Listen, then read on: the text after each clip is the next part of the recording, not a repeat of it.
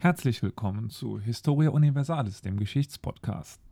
Bevor die eigentliche Episode gleich startet, würde ich aber noch gerne ein, zwei Worte verlieren.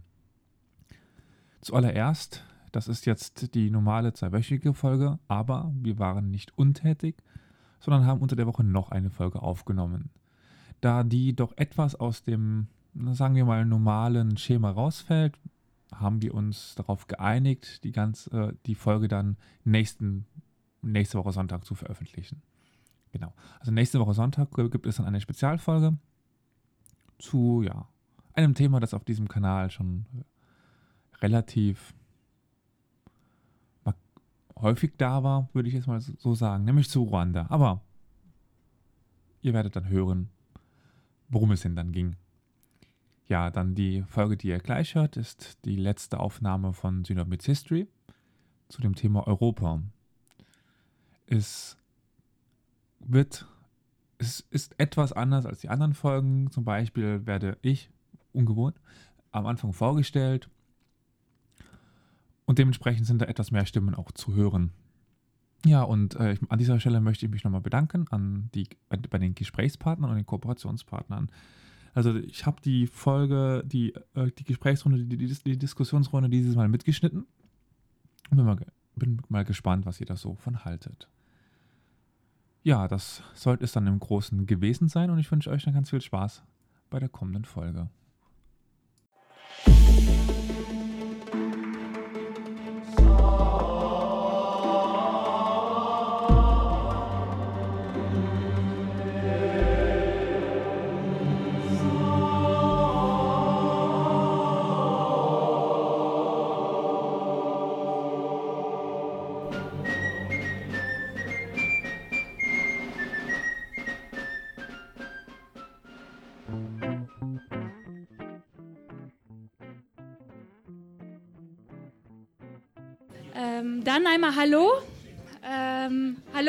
Schön, dass ihr alle gekommen seid zu der sechsten Ausgabe mittlerweile von Synop Meets History. Ähm, dieses Mal wird sich Elias mit Europa näher auseinandersetzen. Und ähm, falls ihr euch jetzt fragt, okay, warum steht nicht Elias auf der Bühne, sondern ich und äh, der große Typ neben mir. Ich bin Stefanie und ich arbeite für das Europ Direkt Saarbrücken und das ist Sebastian, der für die Europäische Akademie Otzenhausen arbeitet. Und äh, wir freuen uns ganz besonders, heute Abend hier zu sein, dass wir kooperieren und dass es eben heute Abend um die Europäische Union gehen soll. Und ähm, wir können uns ganz besonders glücklich schätzen, heute Abend hier zu sein, denn Synod Meets History, für alle die, die das noch nicht wissen, ist aus einer Bierlaune heraus entstanden. Das heißt, eigentlich sollte das Ganze nur in kleiner Runde für den Podcast Uni Historia Universalis ähm, aufgenommen werden. Wer den Podcast nicht kennt, sollte ihn unbedingt kennenlernen. Man kann ihn einfach googeln, findet ihn dann sofort. Podcast Historia Universalis. Da beschäftigt sich Elias mit zwei Freunden regelmäßig aus kleinen Geschichten mit der großen Geschichte. Und ähm, genau, daraus ist das entstanden. Dann wurde die erste Folge aufgenommen zum Nahostkonflikt, war schon sehr beliebt. Dann für die zweite Folge von äh, The Not Meets History ging es dann schon auf die Terrasse. Da ging es, äh, wie gesagt, um die Kolonialgeschichte. Das war ein wahrer Publikumsmagnet. Also ich war auch dabei und weiß noch, wie man sich zwischen den Menschen durchdrängen musste, um an das Bier ranzukommen. Äh, bei der dritten ging es dann ähm, schon um den Buddhismus, wenn ich mich richtig erinnere, ähm, wo ich noch erstaunt war, wie Elias das überhaupt geschafft hat, im Saarland einen buddhistischen Mönch aufzutreiben. Die vierte Folge, da ging es dann um äh, den Maghreb und Europa, da das erste Mal mit einer Publikumsrunde. Eine Publikumsrunde, die wir auch heute Abend haben. Das sind diese vier Personen, die ihr hinter mir sitzen. Da Genau, und wir alle natürlich dann auch, das kommt zum Schluss. Aber wir haben ja einmal Caro, die ist im Vorstand von den jungen europäischen Föderalisten. Dann haben wir Sophia, sie ist Studienleiterin an der Europäischen Akademie Otzenhausen. Dann haben wir den Matthias Fuchs, der in der Jungen Union ist. Und dann haben wir den Frederik Hubert, der die linke Liste Seebrücke ist.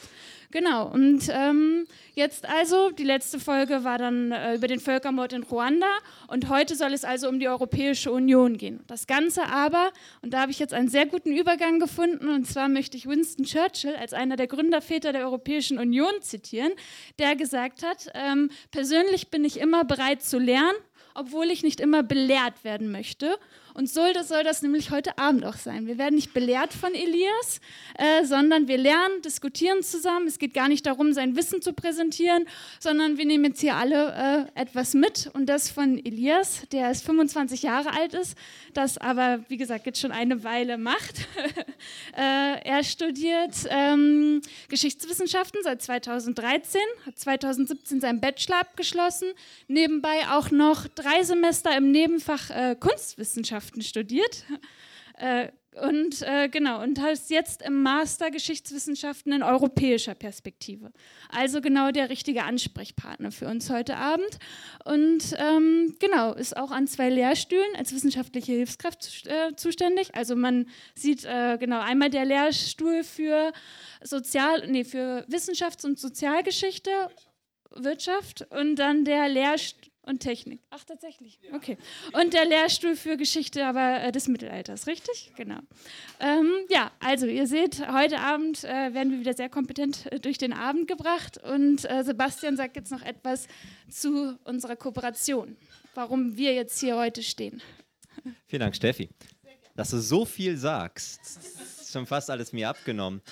Auch ein herzliches, herzlich willkommen an euch alle, an Sie alle hier zur sechsten Veranstaltung der Reihe Synop Meets History und der zweiten Veranstaltung im Synop innerhalb von drei Wochen, die sich mit dem Thema Europa befasst.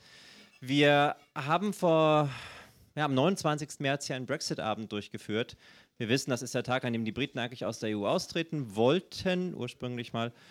Und dann haben wir knappes Jahr vorher gesagt, an dem Abend machen wir was. Es ist ein Freitagabend, wir machen das also auch, kombinieren das mit einer Party. Und äh, die Jungs vom Synop haben gesagt, komm zu uns.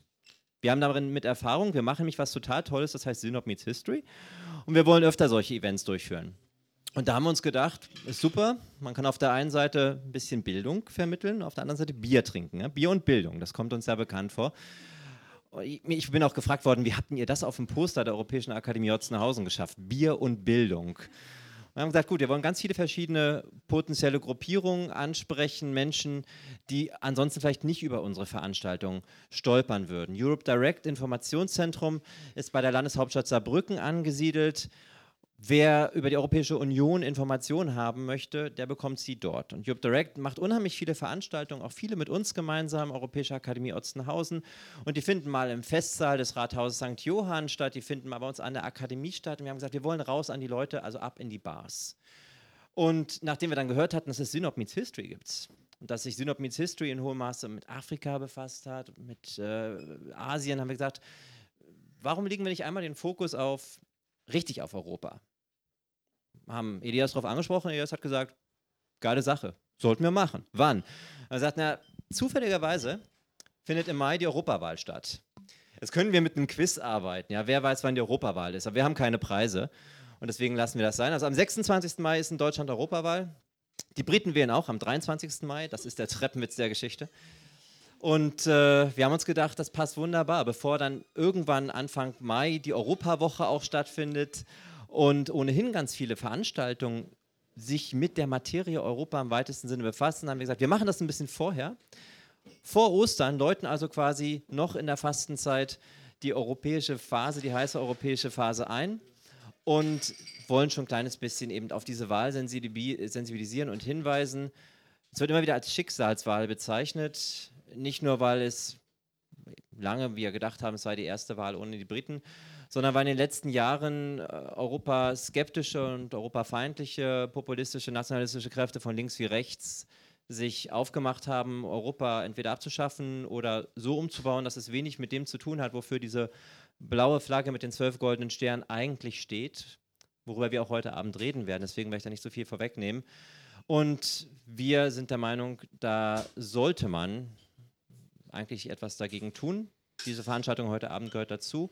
Und ich hoffe, dass wir heute Abend ganz viele gute Gründe dafür geben können, auf der einen Seite am 26. Mai freiwillig ins Wahllokal zu gehen. Wir haben sechs Abstimmungen in Saarbrücken. Äh, es ist nicht nur Europawahl, es sind auch ganz viele Lokalwahlen und Bürgermeister und was auch immer es hier gibt. Aber zweitens, nicht nur zum Wahllokal zu gehen, sondern vielleicht seine Stimme auch einer proeuropäischen Partei zu geben. Und nicht den Kräften, die sagen, früher ohne Europa war alles besser. Oder doch, Elias? Vielen Dank.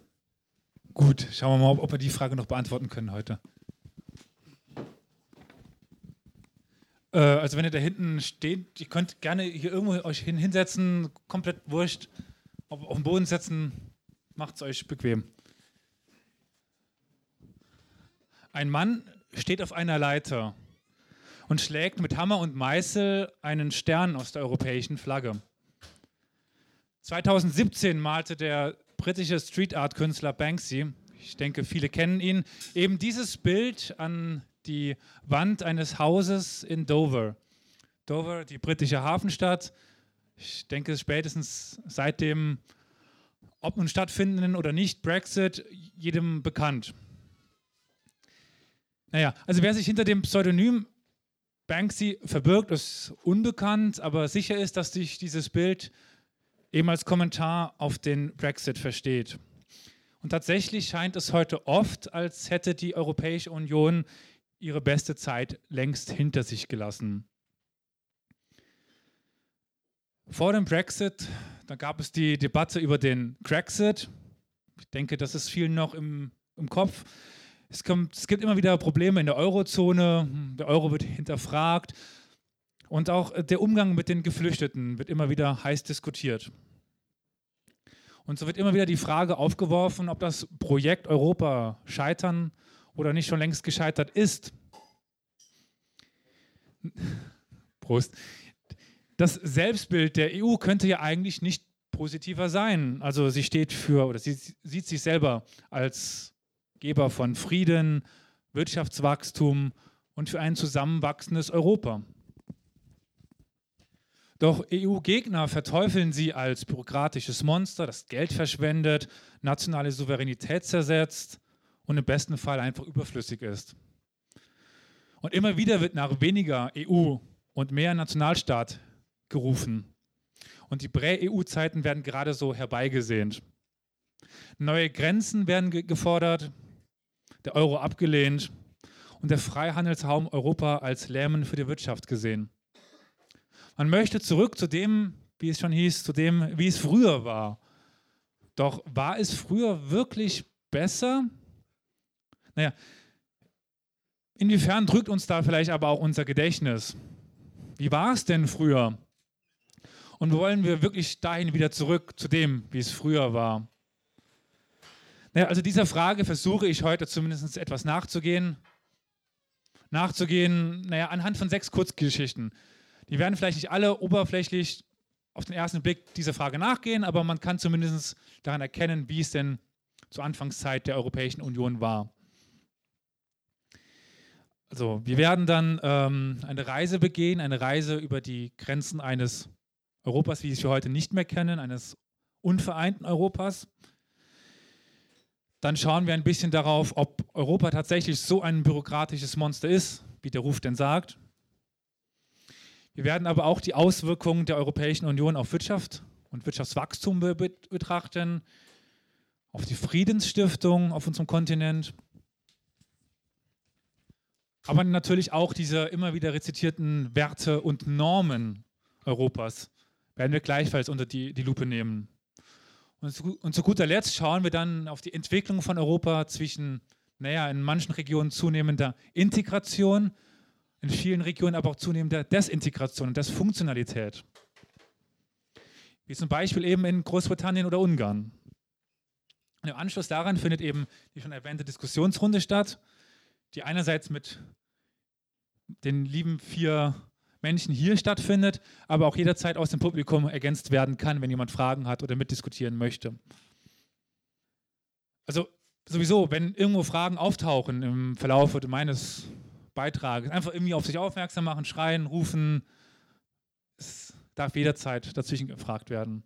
Aber ich beanspruche sowieso bei so einem komplexen Thema wie der Europäischen Union, der Europäischen Einigung, äh, keine Un Unfehlbarkeit.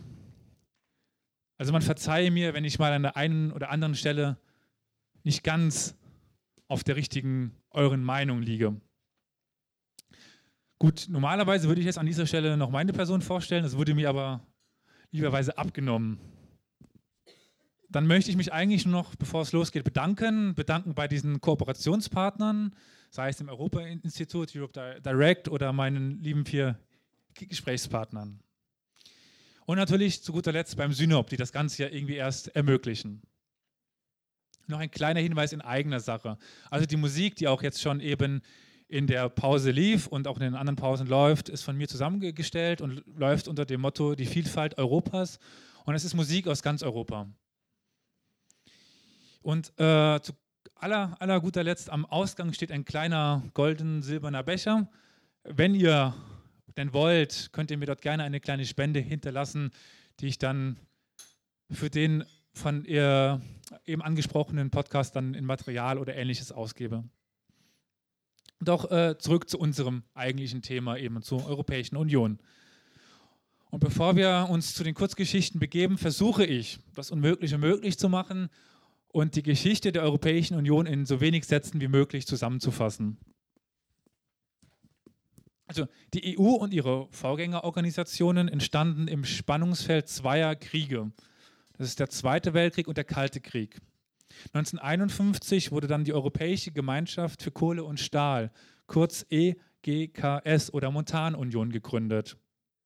1957 entstanden dann zwei weitere Organisationen auf Grundlage der römischen Verträge. Einerseits die Europäische Wirtschaftsgemeinschaft, kurz EWG, andererseits Euratom, die Europäische Atomgemeinschaft. 1970 wurde dann die Europäische Politische Zusammenarbeit, EPZ, und die Gipfeltreffen der Staats- und Regierungschefs dazugenommen. Man könnte zu dieser Zeit also eigentlich von den europäischen Gemeinschaften sprechen. Aber im Deutschen heißt es meist kurz Europäische Gemeinschaft, EG. Und da ich bei meinen nun folgenden Kurzgeschichten über, meistens über die erste Zeit berichte, sage ich der Einfachheit halber EG wenn ich auch EU meine, dann in manchen Fällen. Nicht, dass ich die ganze Zeit EG und EU sagen muss. Also eigentlich von sechs Staaten begründet, schloss sich der EG 1973 Großbritannien, Irland und Dänemark an. 1981 folgten dann Griechenland und fünf Jahre später Spanien und Portugal. Und bereits vor dem Maastrichter Vertrag und der deutschen Einigung schloss sich 1990 auch die DDR der EG an. Doch schon zu dieser Zeit hatten zwei Länder die EG verlassen, also vor Brexit. 1962 war Algerien ausgetreten oder ausgetreten worden und 1985 aufgrund eines, einer Volksabstimmung Grönland. Also beide zu dieser Zeit, weil sie mehr oder weniger unabhängig von ihren naja, Regierungsstaaten wurden, also Frankreich und Dänemark. 1992 wurde dann in Maastricht der Vertrag über die Europäische Union unterzeichnet. Der größte Schritt in der europäischen Integration seit der Gründung der EG. Und in den folgenden Jahren wurde die EU noch ein paar Mal überarbeitet und sie entstand so, wie wir sie eigentlich heute kennen. Doch nun zu unserer, Erz zu unserer ersten Kurzgeschichte. Im Grunde ging es ganz einfach.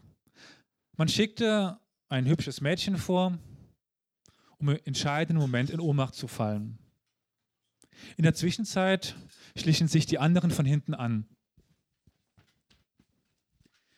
Während der hilfsbereite Zöllner sich um das schwächelnde Fräulein kümmerte, riss der erste Stoßtrupp der Europäer Einheitsverfechter die französischen Grenzfälle und Schranken aus. So berichtete im August 1950 der Spiegel über eine Aktion am deutsch-französischen Grenzübergang St. Germanshof-Wissenburg. Zum ersten Mal in der Geschichte marschierten Europäer nicht an die Grenze, um sich gegenseitig umzubringen, sondern um die Beseitigung der Grenzen zu verlangen. heißt es in einer Proklamation der 300 versammelten Aktivisten. Sie verbrannten Grenzbarrieren, schworen ein proeuropäisches Bekenntnis und hatten natürlich auch nicht vergessen, rechtzeitig die Presse einzuladen. Die grünen Fahnen mit dem weißen E, wie die Aktivisten der frühen 1950er trugen, sind längst verschlissen. Grenzbarrieren blieben noch lange erhalten, bis sie auf Grundlage des Schengener Abkommens seit Mitte der 1990er zwischen vielen EU-Mitgliedstaaten fielen, um seit 2015 teilweise wieder aufgebaut zu werden. Und in den letzten Jahren werden erneut vor den Grenzen demonstriert. Während Geflüchtete und viele zivilgesellschaftliche Gruppen für Einlass und Öffnung plädieren, fordert manche Europäer nun aber mehr Grenzfälle und weniger Durchlässigkeit. Sie haben scheinbar vergessen, welche Vorteile uns offene Grenzen bringen. Und wenn Sie an der französischen Grenze während Ihres wochenendlichen Einkaufes im Cora, der Fisch ist da ja besonders günstig und das Dosenbier hat keinen Pfand, plötzlich im Stau stehen, weil an der Grenze kontrolliert wird, dann regen Sie sich auf und fluchen, wieso denn das passieren könnte. Naja, das Schengen-Abkommen ist noch nicht so lange in Kraft und trotzdem scheint es in Vergessenheit zu geraten, welch Luxus und Annehmlichkeit uns das ermöglicht. Gerade wir im Saarland, das durch seine spezielle Geschichte besonders geprägt ist, sollten offene Grenzen doch eigentlich schätzen können. In dem Zusammenhang habe ich auch einen kleinen Text vorbereitet. Oder ein, ein, ja, das sind ähm, Akten aus dem Landesarchiv aus den 1950ern die sich damit be beschäftigen, wie schwierig ein Grenzübergang in den 1950er denn war. Sei es, dass man für ein großes Kon Konzert Musikinstrumente über die Grenze bringen musste. Das war nicht so einfach. Man musste erst in Frankreich anfragen, ob man das durfte. Oder sei es einfach nur jemand, der in Trier wohnte und in Merzig arbeitete. Das war nicht einfach. Das lasse ich dann auch in der Pause rumgehen und jeder kann gerne mal nachschlagen, wie es denn damals war mit der Grenze hier im Saarland. Doch stellen wir uns einfach mal vor, wir würden eine Reise machen nach Portugal, in einem Europa ohne EG oder EU. Natürlich könnten wir es uns einfach machen und den Flieger nehmen. Dann bräuchten wir halt in Anführungszeichen nur ein Visa, nämlich das von Portugal. Und Geld. Wir bräuchten portugiesisches Geld. Kontrolliert würden wir sowohl bei Ein- als auch bei Ausreise. Und der gekaufte Portwein müsste je nachdem nochmal extra versteuert werden, wenn er überhaupt eingeführt werden dürfte. Denn es gäbe ja kein einheitliches Reglement für Weine. Aber wir könnten ja auch mit dem Auto nach Portugal fahren. Dabei würden wir drei Grenzen überschreiten, drei aufwendige Grenzkontrollen, dreimal Geldwechsel, dreimal Zollkontrolle. Also ich persönlich erinnere mich eigentlich nur noch an die Grenzkontrollen auf unseren frühen Kroatien-Urlauben. Teilweise musste man dann an der Grenze warten, da jedes Auto einzeln kontrolliert wurde. Und war man dann endlich dran, musste man unter den kritischen Blicken der bewaffneten Grenzposten seine Pässe zeigen und wurde, wenn man Glück hatte, durchgewunken. Aber nochmal zurück zu unserer Reise. In keinem der drei Länder gibt es, ein, gibt es einheitliche Regeln für Lebensmittel, Medikamente, Verkehrszeichen oder sowas Banales wie Steckdosen oder Stromspannung. Zwar mag einem die Bürokratisierung aufregen, die mit der EG gekommen ist, aber wir profitieren auch davon.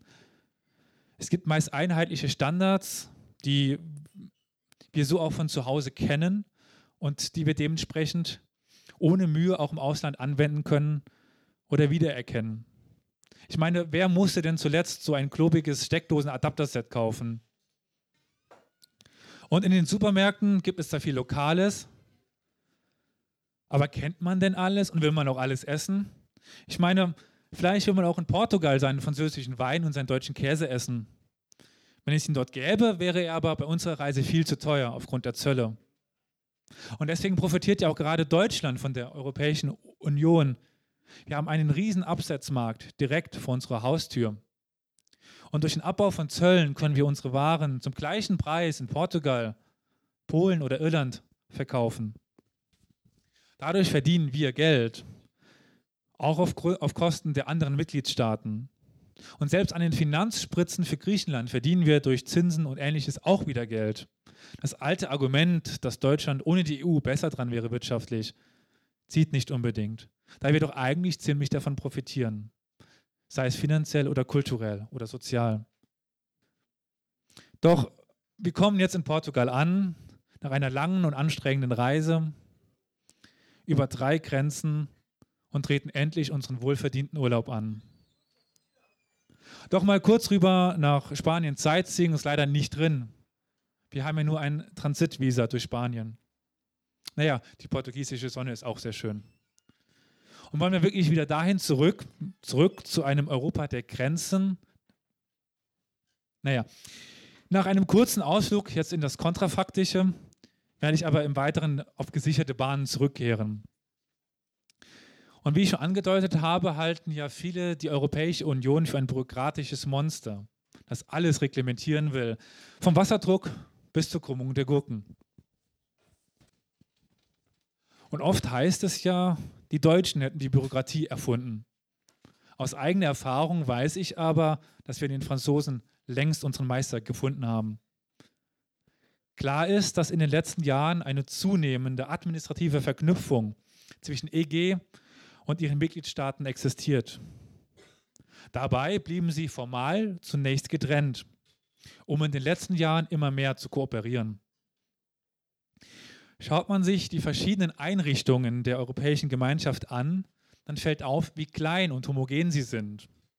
1990 machten die Personalkosten der EG rund 4% des gesamten Budgets aus. Und die Größe der Kommission entsprach etwa dem französischen Kulturministerium und war kleiner als die Amsterdamer Stadtverwaltung. Im Vergleich zu anderen Bürokratien war die Kommission immer kopflastig. Also wenig Beamten auf niedriger und vergleichsweise viele auf hoher Ebene. Die Kommission selber verglich sich oft mit der mexikanischen Armee. Wenig Soldaten, viele Generäle. Im Inneren war die EG also kein bürokratisches Monster. Doch alleine konnte sie diese Verwaltungsapparat, doch alleine konnte dieser Verwaltungsapparat die vielfältigen Aufgaben gar nicht bewerkstelligen. Die Zahl der Diplomaten, Finanzfachleute, Lobbyisten und viele andere wächst immer mehr, um in verknüpften Komitees, Ausschüssen und Beratungsstellen eben der EG zur, zur Seite zu stehen. Und die Zahl geht mittlerweile in den fünfstelligen Bereich. Hier liegen zwar sicherlich andere Problematiken, doch bürokratisch ist die EG dort sehr wirkungsvoll aufgebaut. Eine wichtige Rolle zum Abbau von Bürokratie spielte zwischen den einzelnen Mitgliedstaaten Alkohol. Besser gesagt französischer Likör. Bis 1979 war nämlich der Import von, von französischem Johannisbeerlikör in die BRD verboten da er den für Liköre geforderten Alkoholgrad von mindestens 25 Prozent nicht erreichte. Doch 1979 entschied der EuGH, dass unterschiedliche nationale Beregelungen nur bei zwingenden Erfordernissen hinnehmbar sei und zu wenig Alkohol sei nun wirklich kein Grund. Doch dieses, durch dieses Urteil wurde das Prinzip der gegenseitigen Anerkennung durchgesetzt, was heißt, dass ein Produkt, das in einem Mitgliedstaat in jedem anderen auch zugelassen wird. Fortan musste man jedes Produkt nur noch in einem Mitgliedstaat zulassen. Ein riesiger Vorteil, wenn man sich bedenkt, was in den ganzen 27, 28 Mitgliedstaaten für ein, für ein bürokratischer Aufwand gemacht worden wäre, wenn man alle Produkte neu äh, beantragen müsste, zulassen müsste. Doch dass die Verwaltungsorgane klein blieben, hatte auch einen Nachteil. Im Laufe der Zeit entstanden verschiedene Regularien und Klassifizierungen. Und in dem Dschungel von Vorschriften war es selten unmöglich, Betrug zu vermeiden. In unserem nun folgenden Beispiel geht es um den sogenannten Karussellbetrug, der jedoch nichts mit den Fahrgestellen zu tun hat. Und zwar wurden agrarische Waren aus der Gemeinschaft ausgeführt, wofür man den entsprechenden äh, Exportsubventionen bekam. Anschließend wurde die Lieferung reimportiert und gelegentlich begann das Spiel wieder von vorn. Und in der umweltschonenden Variante, ganz, ganz modern, wurden sogar nur Frachtpapiere hin und her geschickt. Und häufig hatten die Kontrolleure auch das Problem, dass sie sich im labyrinthischen EG-Regularien einfach verfingen.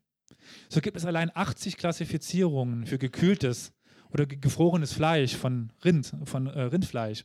Zum Beispiel Vorder-, Hinterviertel, klein, groß, was auch immer. Alle Klassifizierungen wurden wieder einzeln geregelt und unterlagen anderen Vorschriften. Ein bürokratischer Dschungel, der Betrug regelrecht anzog.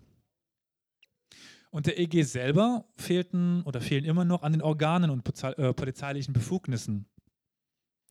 Und auch an dieser Stelle mussten sie wieder auf die einzelnen Nationalstaaten zurückgreifen. Doch EG-Richtlinien mussten erst oder müssen immer noch in nationales Recht überführt werden was die Sache nochmals komplizierter macht. Die Umsetzung der verschiedenen Richtlinien läuft bei allen Mitgliedstaaten unterschiedlich schnell ab und auch teils different in der Umsetzung. Von einem einheitlichen EU-Recht oder einer EU-Verwaltung kann leider noch nicht gesprochen werden. Die EG selber ist aber verglichen zu ihrer Größe und Zuständigkeit erstaunlich handlungsfähig, trotz verhältnismäßig wenig Mitarbeitern. Doch durch die Vermischung des nationalen Rechts und teilweise Überklassifizierung, wie beim, Rind, wie beim Rinderfleisch oder den großen Klassikern beim Krümmung der, der Gurke und dem Wasserdruck, kommt es im Zusammenhang mit fehlenden Kontrollorganen trotzdem zu vorher nicht gekannten Bürokratie, die der EG und der EU den Ruf eines bürokratischen Monsters verschafft haben. Doch es gibt eben immer zwei Medaillen der Seite. Und in Zukunft könnte man sicherlich noch dafür sorgen, dass auch die Bürokratisierung nochmal etwas zurückgeht und die Zusammenarbeit zwischen EU e und Nationalstaaten besser wird. Aber es gibt auch noch die Situation beim Wirtschaftswachstum und Wohlstand. Das ist Inhalt, der Inhalt der nächsten Kurzgeschichte. Früher, ja, früher war man gerade so über die Runden gekommen. Nun dagegen konnten sich viele Menschen ein Auto leisten und konsumieren mehr, als ihre Vorfahren dies je getan haben. Obwohl die Arbeitszeiten sinken.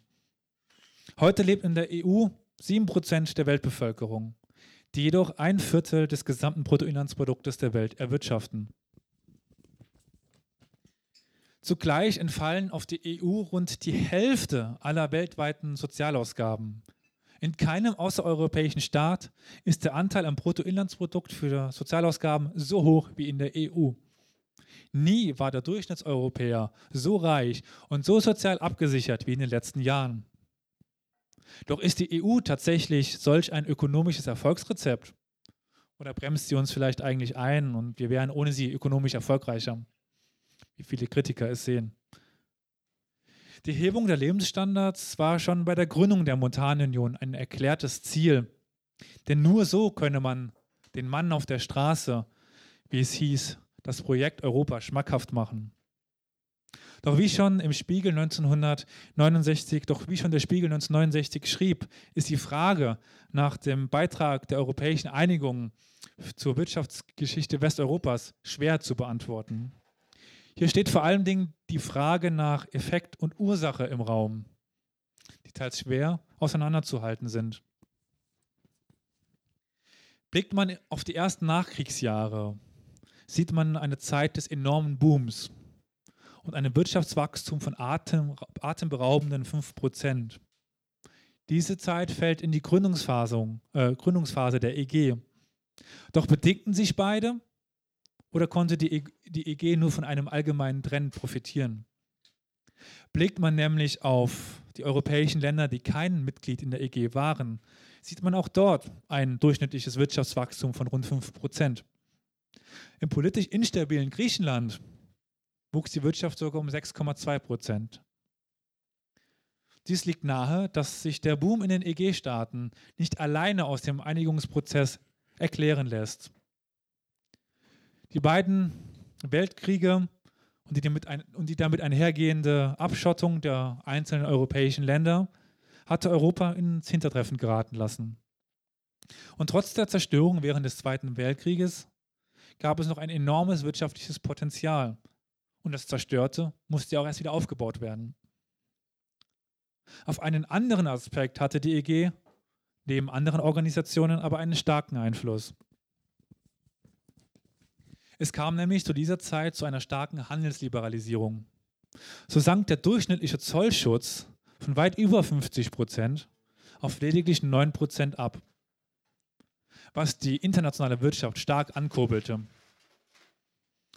Aber auf dem Gebiet des Handels stand die EG nicht alleine und hatte sie gewiss auch nicht begründet. Sie konnte sich hier auf viele andere Feldern, wie auf vielen anderen Feldern auch, auf schon existierende Organisationen berufen oder neue Synergien erschaffen. Etwa die 1947 gegründete Allgemeinen Zoll- und Handelsabkommen, kurz GATT. GATT umfasste 23 Staaten und versuchte Zölle und Handelshemmnisse sukzessive abzubauen. Des Weiteren spielte die OEEC, das ist der spätere OECD, also die Organisation für wirtschaftliche Zusammenarbeit und e- Entwicklung, gleichfalls eine wichtige Rolle bei der Liberalisierung des europäischen Marktes. Die, die EG war also nur ein Zahnrad im Getriebe internationaler wirtschaftlicher Kooperation in Europa, wenn auch ein sehr wichtiges. Wenn man sieht, dass in der EG Handelskosten schneller reduziert wurden als in anderen europäischen Ländern. Auch bleibt es weiteren zu beachten, dass Handelshemmnisse innerhalb der EG erst in einem langwierigen Prozess fielen, der während dieser Boomphase noch gar nicht abgeschlossen war. Deshalb kann davon ausgegangen werden, dass die europäische Einigung die Wirtschaft in den 1970ern und 80ern vor einem noch größeren Rückgang in dieser Regressionsphase bewahrten, indem sie sie durch einen freien Binnenhandel zumindest etwas auffingen. Die EG hat also sicherlich nicht im Alleingang für Wohlstand und den Wirtschaftswachstum Europas gesorgt. Doch im Verbund verschiedener internationaler Organisationen nahmen sie eine wichtige Rolle ein und die sie kontinuierlich ausbaute. Und durch ihre klar kapitalistische Ausrichtung, abgesehen von einer Phase in den 1970ern, bestimmte die EG auch ganz klar die Ausrichtung ihrer Gemeinschaft. Und sicherlich läuft auf ökonomischer Ebene noch nicht alles perfekt. Aber viele von uns können sich ein Auto leisten, eine eigene Wohnung und müssen wahrlich nicht hungern. Und nirgends in der Welt ist man durch die Sozialpolitik so gut abgesichert wie in Europa. Ein Privileg, das wir gerne vergessen und vielleicht nicht immer als selbstverständlich nehmen sollten, wenn wir wieder in Spanien am Strand mit belgischem Bier und italienischer Pizza liegen. Doch der gemeinsame europäische Binnenmarkt fundiert auf eine einfache Grundkonstante, ohne die kein ökonomischer Austausch möglich wäre. Eine Grundkonstante, die lange Zeit in Europa undenkbar war, nämlich lange während der Frieden. Ich glaube, keiner von uns erinnert sich noch wirklich an Krieg. Seit dem Zweiten Weltkrieg gab es innerhalb der EG keinen Krieg mehr. Doch welchen Anteil hatte daran die europäische Einigung und die europäische Gemeinschaft? Doch bevor ich mich dieser Kurzgeschichte widmen möchte, machen wir eine kleine Pause. Jeder kann sich noch was zu trinken bestellen, die Raucher rauchen gehen und einfach darüber diskutieren.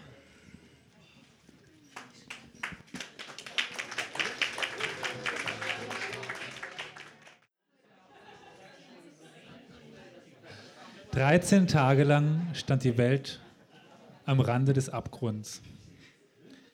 Während der Kuba-Krise vom 16. bis zum 28. Oktober 1962 drohte eine direkte militärische Konfrontation der beiden Supermächte des Kalten Krieges. Letztlich gelang es, äh, zum Glück will ich meinen, die Krise zu entschärfen. Aber was tat die europäische Gemeinschaft zu dieser Zeit? Am 9. und 10. Oktober 1962, wenige Tage vor dem Ausbruch der Krise, dominierten Detailprobleme der entstehenden gemeinsamen Agrarpolitik die Agenda. Genauer gesagt ging es um Importregelungen für Früchte und Gemüse. Bei der nächsten Sitzung am 22. und 23. Oktober hatte sich das Thema spürbar geändert. Während des Höhepunktes der äh, Kuba-Krise dominierte die Agrarpolitik die Agenda in Brüssel nicht mehr. sondern es ging nun um die Regelung mit Bezug auf den Wert der Rechnungseinheit und der Wechselkurse. Die europäische Gemeinschaft war viel zu beschäftigt, um die Welt zu retten. Aber sie hätte es zumindest zu dieser Zeit auch gar nicht gekonnt.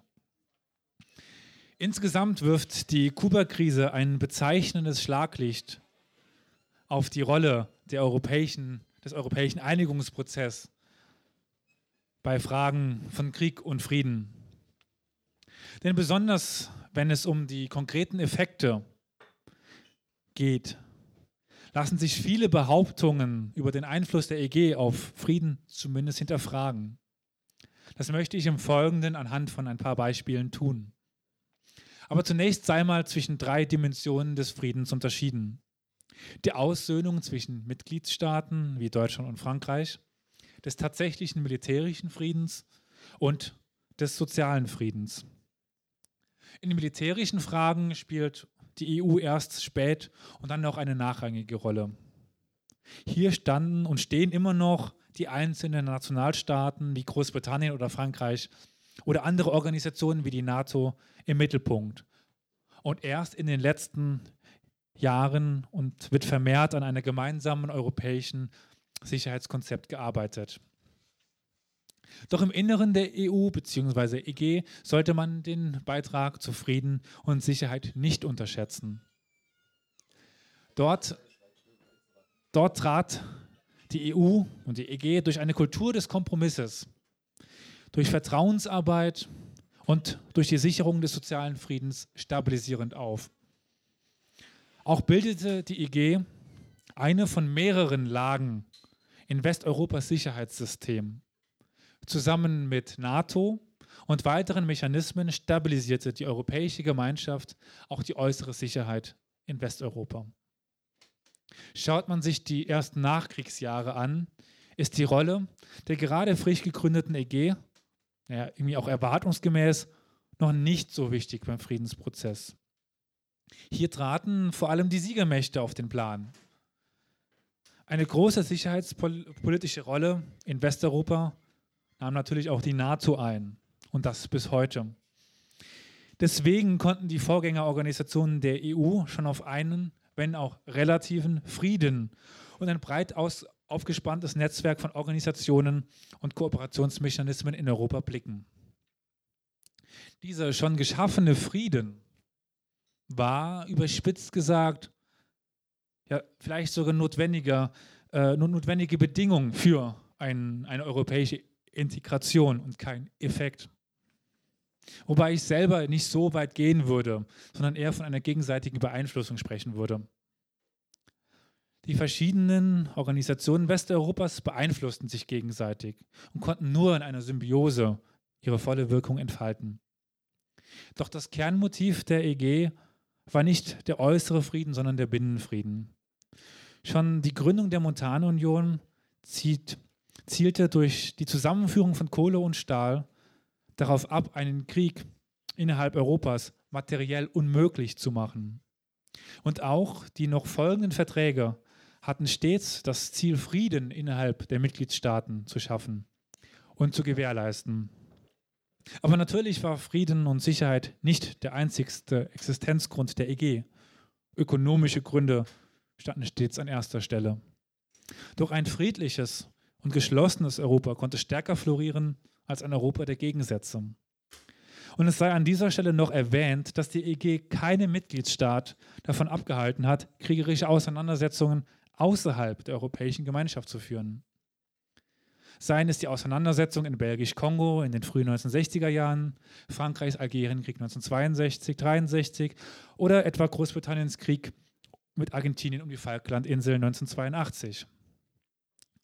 Doch wenn wir wieder auf den Rahmen innerhalb der Mitgliedstaaten schauen, sehen wir, dass die verschiedenen europäischen Organisationen viel erreicht haben. Es gelang, wie Luc van Middelaar passend ausdrückte, die europäische Politik zu entdramatisieren, indem viele Minister und Beamten der verschiedenen Länder dauerhaft miteinander zusammenarbeiteten. Und durch die, Gemeinschaft, äh, durch die gemeinsame Arbeit konnte Vertrauen geschafft werden und es entstand auch zwischen den Staatsoberhäuptern ein reger Austausch wie beispielsweise die bekannten Treffen zwischen Adenauer und de Gaulle in Reims oder Mitterrand und Kohl in Verdun.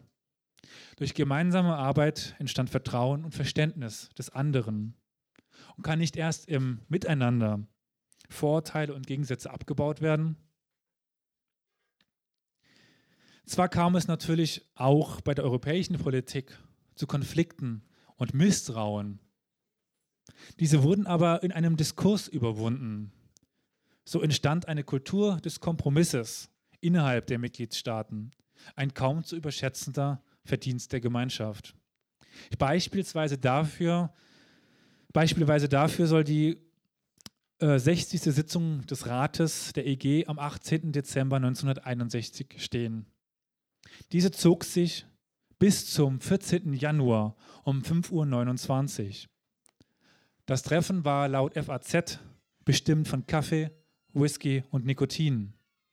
Oder wie Kommissionspräsident Hallstein es ausdrückte, 45 getrennte Treffen, davon sieben in der Nacht, insgesamt 137 Stunden der Diskussion mit 214 Stunden in Unterkomitees. 582.000 Dokumentenseiten, drei Herzinfarkte.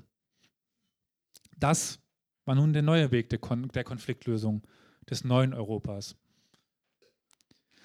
Anfangs habe ich äh, erwähnt, dass die EG nach dem Zweiten Weltkrieg schon auf ein vergleichsmäßiges, sicheres Westeuropa zurückgreifen konnte. Doch anders sah die Lage in Südwesteuropa auf der Iberischen Halbinsel aus. Dort hielt sich bis in die 80er Jahre autoritäre Regime. Nach dem Sturz dieser gelang es der EG und nicht etwa der USA, die Region zu stabilisieren. Im Rahmen dieser Erweiterung der, der EG, also Spanien und Portugal, konnte auch ein schwelender Konflikt zwischen Großbritannien und Spanien um, um Gibraltar beigelegt werden. Einer von vielen Territorialkonflikten, die durch die EG beruhigt oder wenn nicht sogar beigelegt werden konnten. Oder erinnert sich hier irgendjemand an die deutschen Ansprüche auf den, auf den Raum Eulen-Malpedi in Belgien? Und auch der Nordirland-Konflikt konnte zumindest in territorialen Fragen deutlich abgeschwächt werden durch die EG. Und schlussendlich konnten, konnte, die, die, konnte die deutsche Wiedervereinigung nur im Rahmen der Europäischen Gemeinschaft stattfinden. Frankreich und insbesondere England hätten ansonsten einer deutschen Wiedervereinigung nie zugestimmt. Dass die EG in manchen Fällen aber auch zur Selbstüberschätzung der eigenen Rolle bzw. Fähigkeit als Friedensstifter neigt, lässt sich ganz gut am Beispiel des zerfallenen Jugoslawien zeigen. Lange tobte Krieg vor der Haustür der Europäischen Gemeinschaft, ohne dass die Gemeinschaft friedensstiftend eingreifen konnte. Erst die NATO und die USA konnten einen Friedensprozess anstoßen. Die Balkankriege werden sowieso gerne vergessen, wenn es heißt, dass es in Europa seit dem Zweiten Weltkrieg keine Kriege mehr gegeben hätte. Und das gilt nämlich nur, wenn Europa mit der EG und der EU gleichgesetzt wird. Krieg und Frieden hat auch viel mit dem Umgang miteinander zu tun. Und prägend hierbei sind Werte und Normen. Doch gibt es überhaupt Werte und Normen in, in Europa und innerhalb der EG bzw. EU? Naja, also 2002 wurden nach den Vertragen von Maastricht, Amsterdam und Nizza wurde versucht, die EU auf eine neue, dauerhafte Basis zu stellen. Das Europäische Konvent unter dem Vorsitz von Valéry Giscard d'Estaing sollte einen Verfassungsvertrag, für, der für alle Mitgliedstaaten bindend gewesen wäre, erstellen. Dieser Verfassungsvertrag äh, scheiterte zwar, wurde aber 2005 durch den Vertrag von Lissabon ersetzt. Doch schon an diesem ersten Vertrag entstand ein Diskurs über Werte und Normen innerhalb der EU, die in diesem Vertrag niedergeschrieben werden sollten. Polen, äh, Polen Irland und, und Italien fordert, wen wundert es, einen Gottesbezug. Doch das äh, scheiterte am französischen Widerstand. Und es wurde darauf, daraus äh, schlussendlich nur in der Präambel schlicht kulturell, religiösen und humanistischen Überlieferungen Europas. Des Weiteren wurde Gleichheit der Menschen, Freiheit, Geltung und Vernunft als Werte Europas niedergeschrieben. Geltung des Glaubens, Renaissance oder Christentum hingegen erwiesen sich nicht als mehrheitsfähig und wurden gestrichen. Die EG definiert, äh, definiert sich jedoch nicht von Beginn an als Wertegemeinschaft. Erst seit den 70er Jahren begann die Suche nach gemeinsamen europäischen Werten abseits von Handel und Profit. Und die Suche nach den europäischen Werten und Normen ist noch lange nicht abgeschlossen und hat einen ambivalenten und widersprüchlichen Weg hinter sich. Für die Wahrung von Grund- und Menschenrechten war in der Nachkriegszeit in erster Linie der Europarat zuständig, eine unabhängig von der EG entstandene Institution. Diese umfasste zwar auch Staaten der EG, doch hat, hat und hat immer noch weitaus mehr Mitgliedstaaten. Doch das Bekenntnis zur Geltung von grundlegenden Werten und Normen des Europarates hinderte beispielsweise Frankreich und Großbritannien nicht während des Dekolonisationsprozesses diese mit Füßen zu treten. In den ersten Vertragen, Verträgen der EG, sei es Montanunion, EWG oder Euratom, finden sich keine Äußerungen zu Menschenrechten, Werten oder Normen. Zu dieser Zeit war die EG noch rein ökonomisch aufgestellt. Die Verantwortung für die Menschenrechte sah man bei den einzelnen Nationalstaaten und dem Europarat. Doch das sollte nicht mehr lange bleiben. Aber bezeichnenderweise änderte sich das, diese Arbeitsteilung zwischen EG und Nationalstaaten nicht etwa durch eine Gesetzgebung der EG, sondern durch zwei wegweisende Urteile des Europäischen Gerichtshofes EuGH, die 1963 und 1964 feststellten, dass EG-Recht nationales Recht breche. Doch EG-Recht ging zu dieser Zeit noch gar nicht auf Werte, Normen, Menschenrechte ein. Und so entstand eine problematische Rechtslücke. Eine Lücke, die die nächsten Jahre immer wieder zu Problemen führen sollte. Die EG, auf Ewigkeit ausgelegt, hatte, anders als das Provisorium BRD, keinen Grundrechtskatalog. Ein, ein anderes Problemfeld, das sich früh eröffnete, war der Umgang der EG mit europäischen Drittstaaten, die sich um eine Mitgliedschaft bewarben, aber diktatorisch regiert wurden. So etwa im Falle Spaniens, das sich 1961 um eine Mitgliedschaft bewarb. Der EWG-Vertrag sagte lediglich, dass jeder europäische Staat Mitgliedschaft beantworten dürfe. Die Bewerbung wurde an keinen Werten und Normen festgemacht. Das Franco-Regime wurde insbesondere von deutscher und französischer Seite als potenzieller Partner gesehen und eine Mitgliedschaft stand im Raum. Doch aufgrund des Widerstandes des Europäischen Parlaments scheiterte der Beitritt. Von da an galt zumindest die Voraussetzung des Bestehens einer demokratischen Staatsform im Sinne einer freiheitlich-politischen Grundordnung. Immer noch recht schwammig. Und was, das hat sich bis heute auch so gehalten. Das äußert sich im Umgang mit vielen Staaten auch. Ganz anders sah aber die Lage in Griechenland aus, wo im April 1967 eine Militärjunta die Macht übernahm. Griechenland war nämlich seit 1961 als erstes Land mit der EG assoziiert.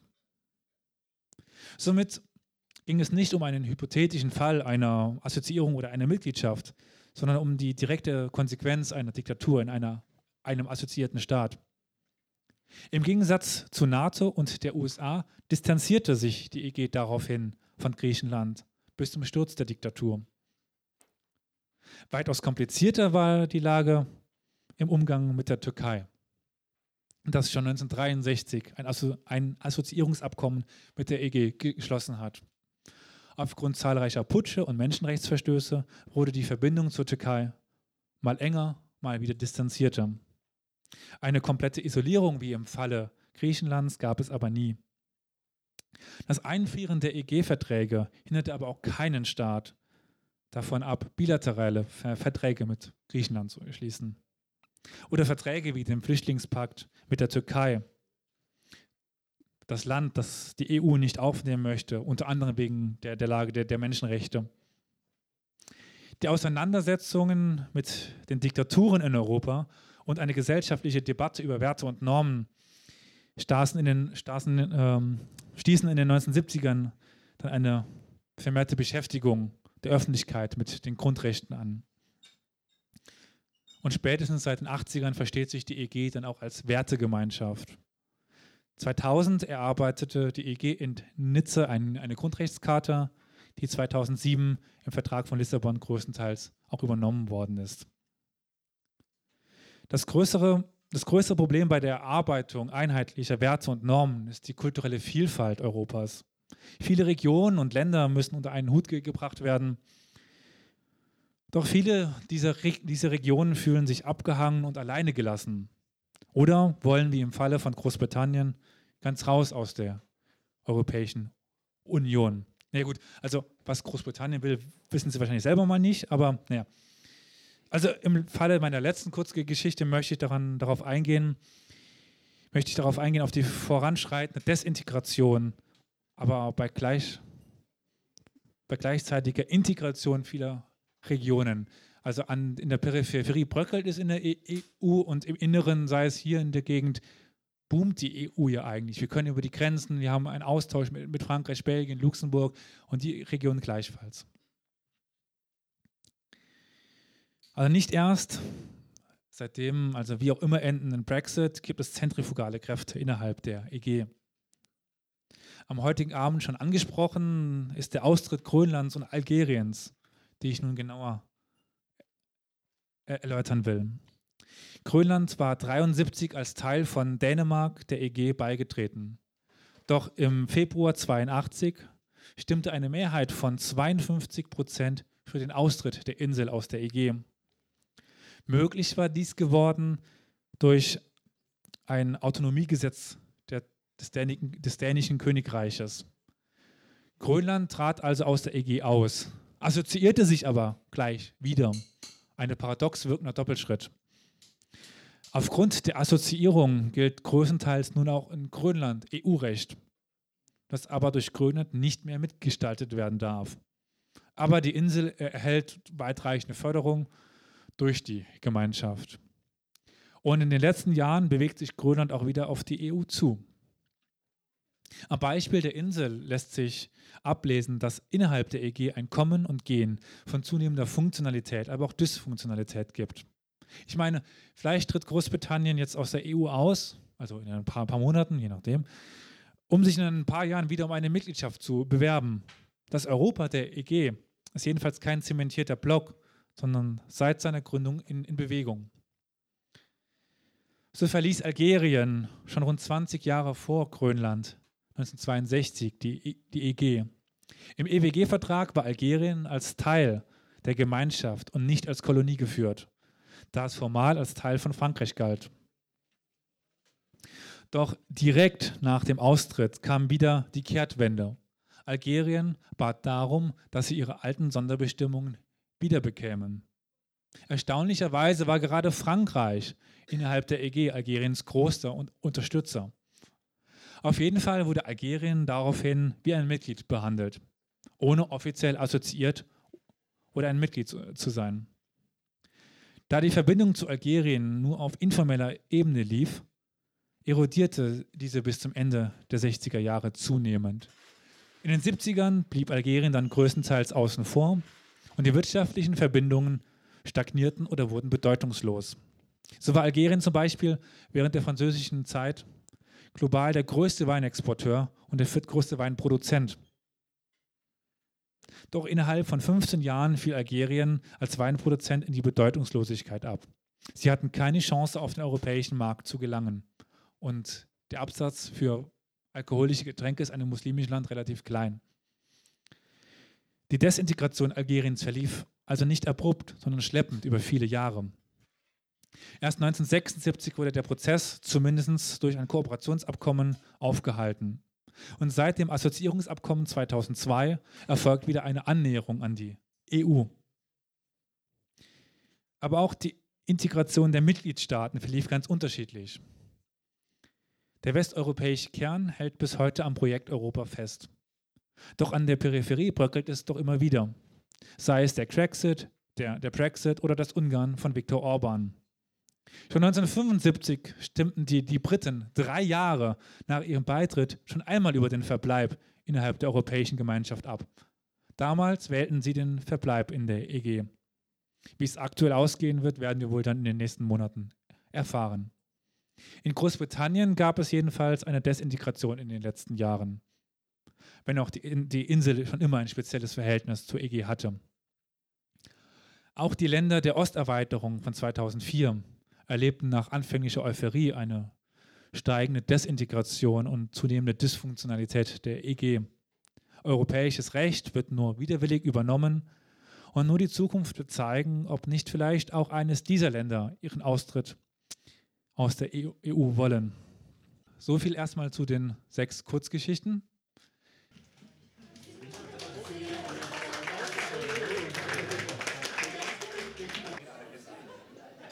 Ja, dann nochmal herzlich willkommen zurück.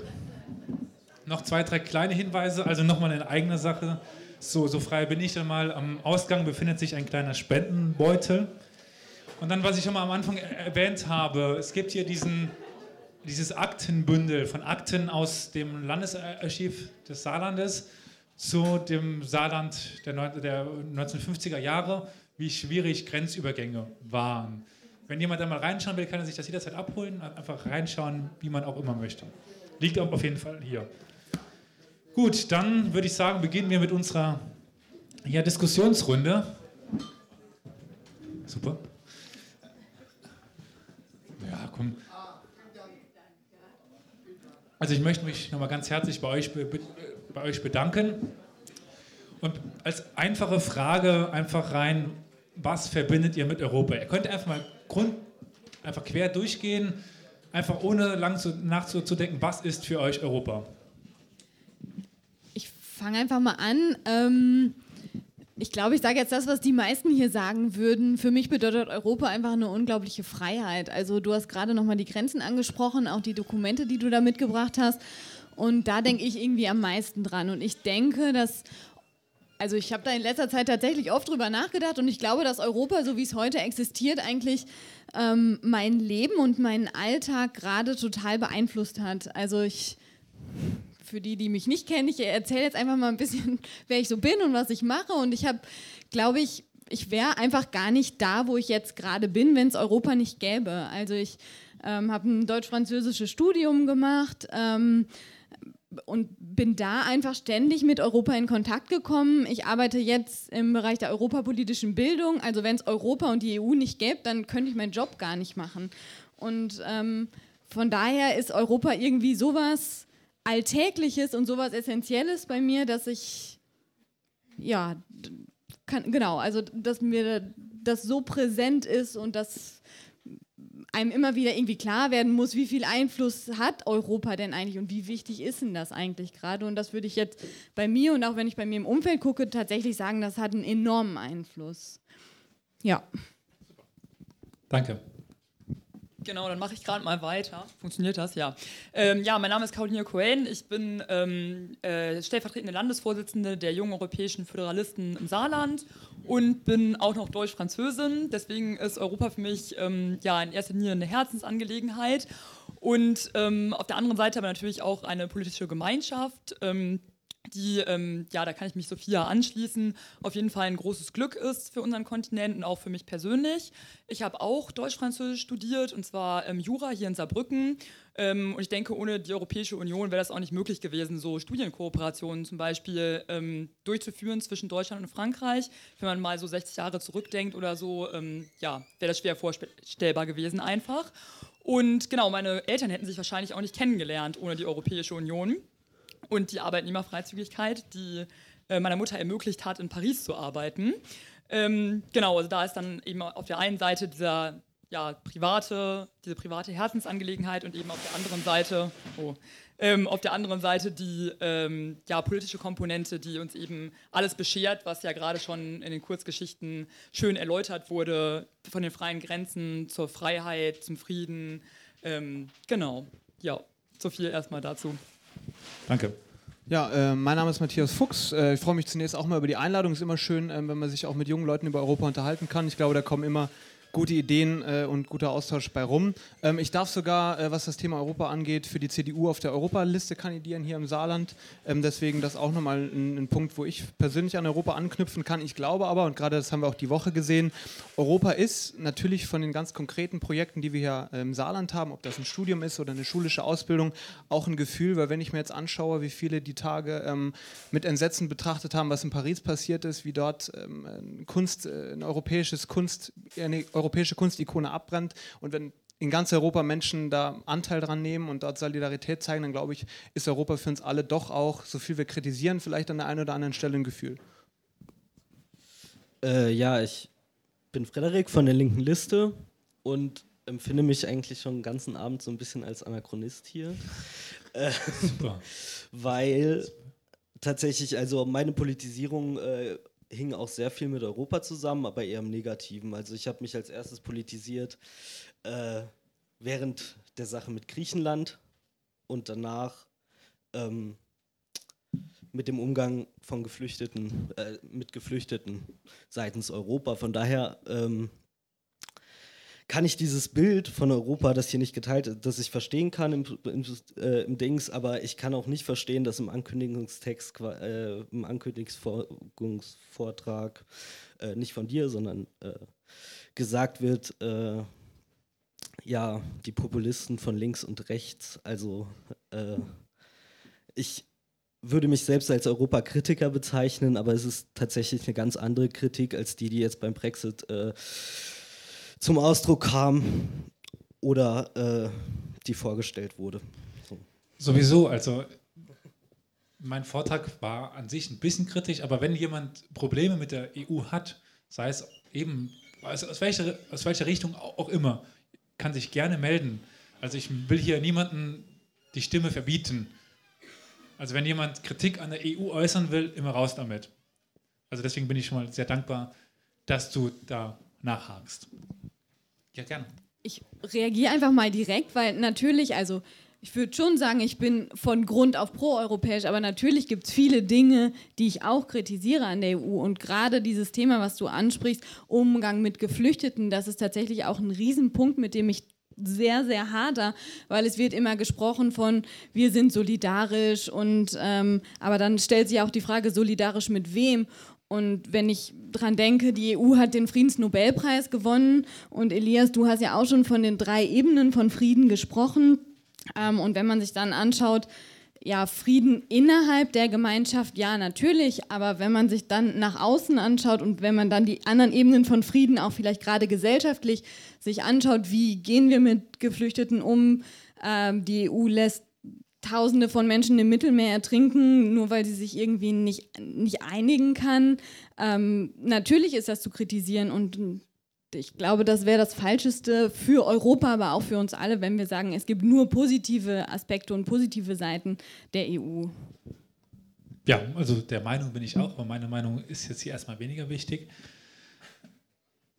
Dann, es gibt eine ganz interessante Statistik, deswegen frage ich erstmal, ich meine, ich habe schon, beziehungsweise das kann ich erstmal aus euren Antworten schließen, findet ihr die EU allgemein ganz gut? So, ja, ja, ja, so ein bisschen kritisch. Gut. Aber dann vor allen Dingen an euch drei. Welche Bereiche findet ihr denn überhaupt gut der europäischen Politik? Ich gerade äh, so angeguckt wurde von der Seite, fange ich mal an, dann machen wir es jetzt in die andere Richtung.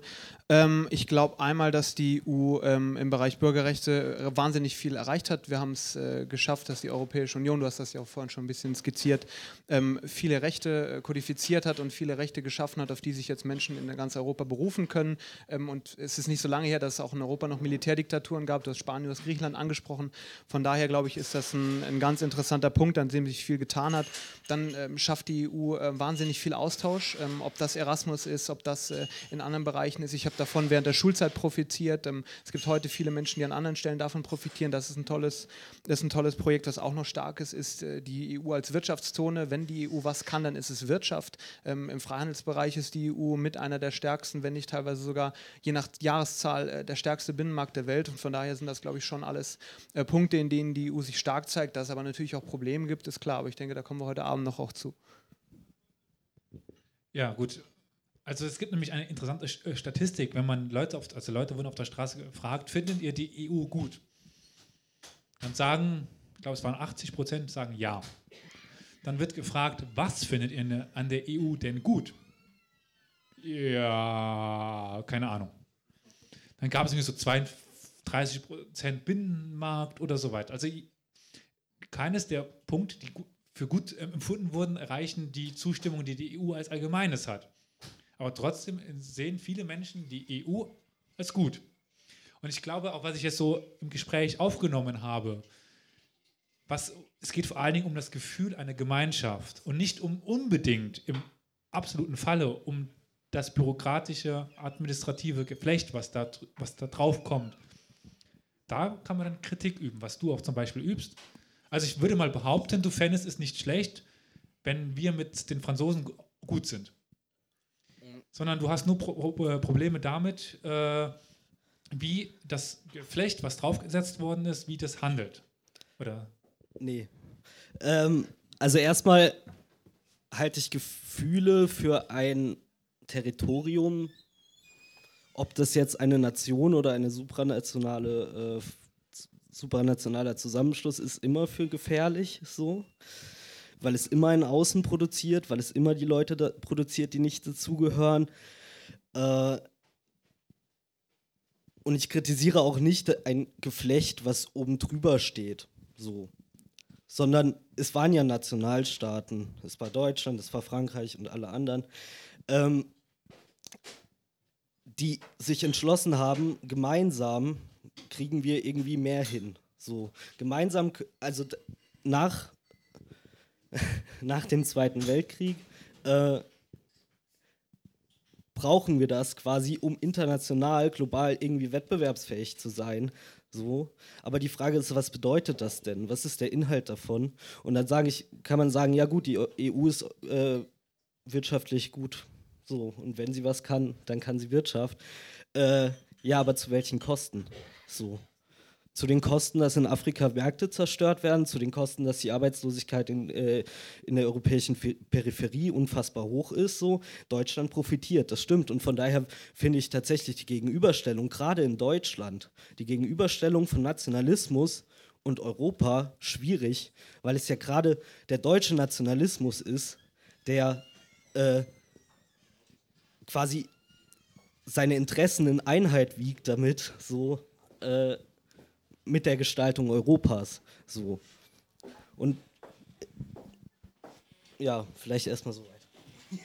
Das ist eine super Überleitung. Ähm, du hast schon Supranationalität angesprochen. Das wäre so der nächste Punkt, auf, ich, auf den ich eingehen wollte. Ähm, also Supranationalität, also wollen wir quasi hin zu, einen, zu den Vereinigten Staaten von Europa?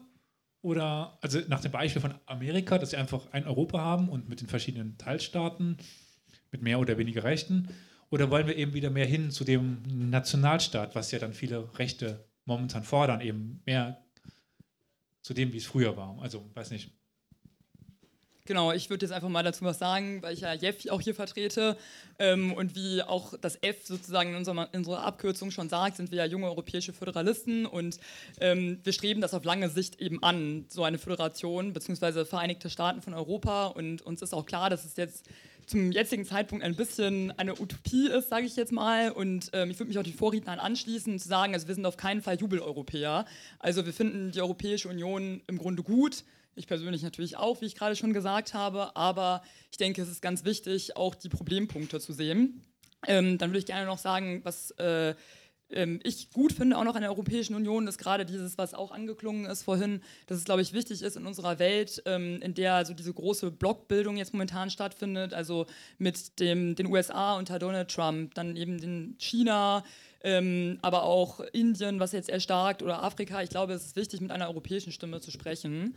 Und dass man eben auch, jetzt knüpfe ich an, das, an die Frage gerade an mit der Supranationalität, dass es schon wichtig ist, ähm, meiner Meinung nach weitere Kompetenzen, was jetzt zum Beispiel eine, die Verteidigungspolitik angeht oder so. Warum muss in Deutschland, in Frankreich, in allen Staaten, warum muss es ein, ein eigenes Heer geben zum Beispiel? Das ist meiner Meinung nach überflüssig. Es könnte sich jeder darauf beschränken, was er zum Beispiel besonders gut kann. Ich sage jetzt mal die Staaten, Aber die. Was kann dann Deutschland? Ja, das ist natürlich dann die Frage. Ne? Aber die deutsche Bundeswehr leistet schon genug. Ich glaube, Ja. die kriegen das hin. Ja, genau. Also ich Ja, halt sehr sagen, viele Tote schon, das stimmt. Ja, wobei ich würde halt schon sagen, dass ähm, wenn man nur eine Sache machen würde, könnte man die dann vielleicht auch gut machen. So, Okay, das also ist kein, jetzt, keine äh, Hubschrauber. ja, genau. Also das ist jetzt ein Punkt, aber auch die Außenpolitik natürlich. Ähm, äh, Fände ich schon gut, wenn das auf europäischer Ebene einfach ein bisschen mehr vereinheitlicht würde und dass man es vielleicht dann auch schafft, ähm, auch was die Sozialpolitik angeht, irgendwie diese sehr starken Unterschiede, die ja immer noch bestehen zwischen den Staaten im Osten der Europäischen Union und dem reicheren Westen, dass man versucht, das anzugleichen. Ähm, und ich bin eben der Überzeugung, dass es besser geht, wenn noch mehr Kompetenzen abgegeben werden, was natürlich nicht heißt, dass die Nationalstaaten irgendwie aufgelöst werden. Das ist ja auch eine Identitätsfrage einfach. Ich denke, dass niemand von uns seine Identität als Deutscher, Franzose oder so weiter aufgeben möchte. Aber ähm, ja, das äh, ist so meine Überzeugung zu dem Thema. Ähm, bin bei dem Thema ein bisschen, ähm, ein bisschen anderer Meinung. Was, ist, was den Bereich Verteidigung und Außenpolitik angeht, sehe ich das auch auf jeden Fall so. Aber ich glaube auch, dass es in der Europäischen Union auch äh, Bereiche gibt, wo, sich, ähm, wo man sich von Verwaltungsebene her, du hast das zwar ähm, auch schon vorhin korrekt dargestellt mit dem, mit dem Bereich Bürokratie, aber wo es Bereiche gibt, wo sich die Union zurücknehmen kann. Ich glaube, dass gerade im, im Bereich der Wirtschaftspolitik äh, bei der Regelungsdichte man Abstriche machen kann in dem, was es ähm, aktuell gibt. Ich glaube aber auch, das hat ja auch Caro schon richtig gesagt, dass es andere Punkte gibt, da muss die Union deutlicher mit einer Stimme sprechen. Also ähm, egal, wie man, äh, wie man zur Flüchtlingspolitik steht, wie man diese Entwicklungen beobachtet hat, es war ein Riesenproblem, dass die Europäische Union nicht auch schon 2011 oder 2012, lange bevor es wirklich zu der akuten Krise geworden ist, die es gab, ähm, dort eine gemeinsame Stimme hatte. Und ich glaube, da muss man dann wirklich unterscheiden. Deswegen, ich weiß nicht, ob Supranationalität immer mehr, und wir sprechen ja auch in den Verträgen noch von der Ever Closer Union, ob das unbedingt immer der, der Punkt ist, an dem man ansetzen sollte, denn alles, was man vereinheitlicht, das verliert natürlich auch irgendwo Charakter, aber man muss natürlich trotzdem die Stärken in der Gemeinsamkeit suchen an vielen Stellen und äh, ich glaube, wenn man die Unterscheidung vernünftig hinkriegt und das ist ja auch bei wesentlichen politischen Akteuren so zu spüren, wenn man jetzt in die französischen Pläne oder auch in die deutschen Pläne reinhört, dann sieht man ja genau diese Unterscheidung. Deswegen glaube ich, dass wir da tatsächlich an der Stelle auf einem sehr guten Weg sind in der Entwicklung. Das kann man, glaube ich, auch mal sagen. Ich, ja, also mit einer Stimme sprechen. Die Frage ist, wer spricht da mit einer Stimme? Sprechen da Staaten mit einer Stimme gegen andere Staaten und kommt es da zum Konflikt? Und wird quasi einfach die Staatenkonkurrenz, die vorher innerhalb Europas war, einfach nur auf eine höhere Stufe transportiert und dann sind wir halt gegen Russland und die USA und die USA ist gegen Russland und Europa, wie es jetzt Donald Trump auch sagt. So äh, ist wirklich das die Berufungsinstanz, wenn man emanzipatorisch denkt, auf die man sich berufen will. Und zweitens, die äh, sogenannte Flüchtlingskrise war ja schon viel früher eine Krise und zwar für die Geflüchteten. So, das fing ja nicht 2015 an. Das ist ja an der spanisch-marokkanischen Grenze wurde ja schon seit 20 Jahren wird da schon wurde da teils scharf geschossen. So, also die Frage ist immer, für wen ist es die Krise und für wen nicht und das sollte man auseinanderhalten und äh, also und da kommt es auch auf die auf den Inhalt einfach der Politik an, ob man mit einer Stimme sprechen sollte oder nicht. Wenn eine Stimme sprechen heißt, wir schotten uns ab, äh, bin ich nicht dafür, dass Europa mit einer Stimme spricht. Wenn, äh, wenn, Wer schottet sich dann ab? Ja. naja, Europa, also, Also Europa hat also, in den letzten Entschuldigung, fünf Jahren nein, mehr Europa Ab- baut, Abkommen abgeschlossen als alles Europa andere, baut also. Lager in Afrika. Europa baut Lager in Afrika, arbeitet mit Sklavenhaltern in Libyen zusammen, so und auch deine Partei. So im Sudan, im Sudan werden äh, Kräfte ausgebildet von Bundessoldaten, so die schon im Sudan die Geflüchteten nicht weiterlassen sollen. So da, das passiert. Wenn das keine Abschottung ist, ich weiß nicht. Willst du noch? Ich sage gerne einen Satz. Ähm, jeder kann sich die Zahlen angucken. Ähm, es gibt äh, auch dieses Jahr, Anfang des Jahres, wieder Zahlen, wie viele Menschen sind im Mittelmeer gestorben. Es sind dieses Jahr Gott sei Dank wieder weniger geworden. Es sind wesentlich, es sind mehrere hundert, mehrere tausend Menschen weniger geworden. Weil die Lager schon Jahr- vorher, früher gebaut werden. Also ich bin gerne bereit, auch das äh, nachzuliefern. Ich kann nicht über ein Lager sprechen, das die EU irgendwo gebaut hat. Wüsste ich nichts von. Also lass mich da gerne des Besseren belehren, aber bis jetzt gab es darüber keine Berichte und es gibt auch äh, sonst keine Projekte, wo das so forciert wird. Und ich kann es nur noch mal sagen, es sterben aktuell weniger Menschen im Mittelmeer, als das in den La äh, letzten Jahren der Fall war. Der Trend ist dort umgekehrt worden. Das heißt, irgendwas muss man richtig machen. Naja, da, Ja, ich wollte noch was sagen zu dem, weil du, weil du ja gesagt hattest, dass die äh, Wehr da quasi mit einer Stimme spricht. Ähm, also meiner Meinung nach, also erstmal finde ich es wichtig zu sagen, dass wir als Europa jetzt nicht gegen jemanden sprechen. Das ist ja eher so dieser Duktus aus Amerika, der momentan rüberkommt hier zu uns. Und ich würde mal sagen, dass es schon wichtig ist, nicht zu sagen, wir sind die Europäer und wir sind die Besten überhaupt, sondern dass man auf jeden Fall irgendwie im Gespräch bleibt und nicht äh, die Konfrontation sucht, sondern immer den Dialog. Das finde ich wichtig. Und ähm, was ich auch wichtig finde, und klar, das ist momentan jetzt nicht so, aber ich finde, dass immer für die Bevölkerung gesprochen werden sollte. Und klar, es gibt ja dieses Stichwort demokratischer Defizit des Europäischen Parlaments. Ähm, das wird ja jetzt auch wieder aktuell durch die Wahlen am 26. Mai. Und ich fände es schön, wenn dieses Parlament, was jetzt gewählt würde, äh, wird am 26. Mai oder Ende Mai, ähm, wenn das die Bevölkerung der äh, Mitgliedstaaten noch mehr eben ähm, äh, repräsentieren würde, als es das momentan tut, eben dass man dem Parlament dann auch mal ein richtiges Gesetzesinitiativrecht äh, zuspricht. Und dann wäre es halt wirklich so, dass ähm, die äh, Kommission, das Parlament auch die europäische Bevölkerung repräsentieren würde und man nicht immer nur die Staaten hat, sondern das geht dann auch in Richtung zum Beispiel supranationaler Listen und so weiter und so fort, dass man dann wirklich dieses Einheitsgefühl noch verstärkt. Und das ist meiner Meinung nach sehr erstrebenswert, weil wir ja auch alle, ähm, ich glaube, das kommt auch gleich wahrscheinlich noch, ja, verschiedene, also Grundwerte einfach teilen in Europa.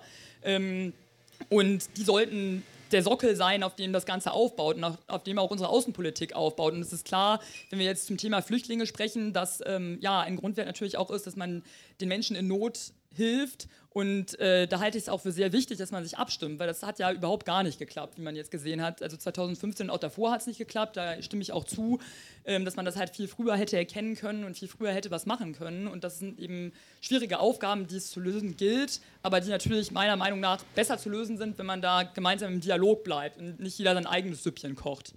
Ich möchte nur einen Punkt kurz sagen, weil immer gesagt wird, in dem Rahmen der Flüchtlingskrise hat natürlich nicht alles funktioniert, aber wir können noch mal einen Punkt ansprechen. Wir haben vier Millionen Menschen trotzdem geholfen. Frankreich, Schweden, Deutschland, viele andere zentral- und mitteleuropäische Staaten haben wahnsinnig viel dort auf die Beine gestellt. Dass das nicht alles geklappt hat und dass das heute immer noch so ist, das ist klar. Aber trotzdem, glaube ich, kann man auch mal festhalten, dass wir dort wahnsinnig vielen Leuten geholfen haben. Und es wird immer im Rahmen der Kritik so getan, als wäre alles schlecht gewesen, glaube ich nicht. Da kann man auch ruhig noch mal sagen, da haben wir auch einiges richtig gemacht. Ja, einiges richtig, definitiv. Also ein bisschen meine eigene Meinung kann ich ja auch schon, schon sagen. Ähm, also ich kann sowohl ihm zustimmen, also ich weiß denn, dass mit den Staaten Verträgen geschlossen wird, um die Flüchtlinge direkt in den Herkunftsländern abzufangen. Also es gibt in Algerien, in, in, Tunesien, in Marokko gibt es diese Kooperationen, dass Flüchtlinge nicht erst aufs Boot kommen, was eben auch dafür sorgt, dass die Menschen nicht im Mittelmeer ertrinken. Also ist es dann eine gute oder eine schlechte Lösung? Das, ja, genau darauf will ich ja hinaus. Ähm, im, also im optimalen Fall soll es ja so sein, dass die Leute in Algerien direkt das Asyl beantragen können. Im optimalen Fall. Nur leider wirkt es noch, es funktioniert noch nicht, wie es funktionieren soll.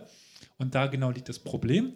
Aber da, das können wir ja besser machen als Europäische dann, Union. Dann stelle ich jetzt mal noch die Frage in den Raum, weil es mich wirklich interessieren würde, auch wieso müssen wir den Menschen in Algerien eine Option geben, dort direkt europäisches Asyl zu beantragen? Das ist eine Frage, die ich für mich nicht ganz beantworten kann. Ja, weil es in Kongo zum Beispiel die Option nicht gibt. Und im Kongo, was ich als nicht sicheres Herkunftsland be betrachten würde, weil ich weiß, wie es in Zentralkongo in Kivu abgeht, und ich würde es nicht als sicheres Herkunftsland äh, be betrachten, aber dort gibt es nicht die, die Möglichkeit. Wenn es jetzt die Möglichkeit gäbe, im Kongo europäisches Asyl zu beantragen, dann bräuchten wir das in, in Algerien nicht. Vielleicht beantwortet das so ein bisschen deine Frage. Also in Algerien muss es nur möglich sein, weil das quasi alles, was südlicher ist, auffängt. Und ähm, in meinen Augen gibt es Länder, die eben nicht sicher sind und wo es äh, möglich sein sollte, Asyl zu, zu beantragen. Aber wenn es in diesem Land möglich wäre, dann wäre es in Algerien nicht mehr möglich. Ich verstehe ähm, den Punkt, ich will das, das Fass auch gar nicht unnötig aufmachen, weil ich denke, da kommen wir in eine Grundsatzdiskussion rein. Ich verstehe das zwar grundsätzlich, aber ich sehe auch nicht ganz, dass ähm, Europa für jeden, ähm, der in Afrika unsicher ist, dort eine Option bereithalten muss, weil wir müssen auch irgendwie schauen, können wir die Probleme dort wirklich lösen in der, in der Konsequenz auch. Und bringt es, bringt es den Europäern und bringt es auch den afrikanischen Anrainerstaaten überhaupt irgendwas, wenn wir in Afrika eine wahnsinnige Binnenmigration auf die Füße stellen, weil die Leute im Kongo wir sagen, okay, jetzt gehen wir alle ähm, ähm, nach Algerien und beantragen dort Asyl. Also ob das äh, so der Weisheit letzter Schluss ist, das, das bin ich auch nicht ganz sicher. Nicht, also in einer heilen Welt schaffen wir einfach ein, ein friedliches Kongo und alles ist, ist, gut, weil niemand will aus seiner Heimat weg.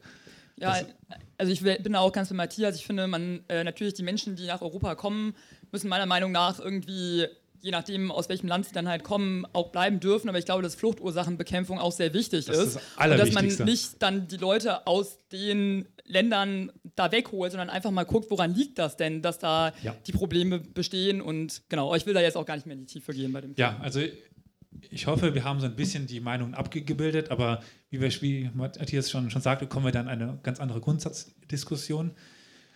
Ich möchte jetzt ein bisschen auf die, As auf die Aspekte des Vortrages eingehen. Also als erstes vielleicht auf dieses bürokratische Monster. Du hast ein bisschen, ein bisschen darauf eingegangen, auf diese Reglementierung und so, so, so weiter. Findet ihr denn, dass die EU ein bürokratisches Monster ist? Also ich, meine Meinung kennt man jetzt ja. Also ich sehe, es gibt zwei Medaillen, also zwei Seiten der, Med- der Medaille. Also einerseits ja, an- andererseits nein. Es kommt darauf an, wie man es be betrachtet. Aber ich meine, ich bin ein Individuum. Ihr könnt eure Meinung auch gerne äußern.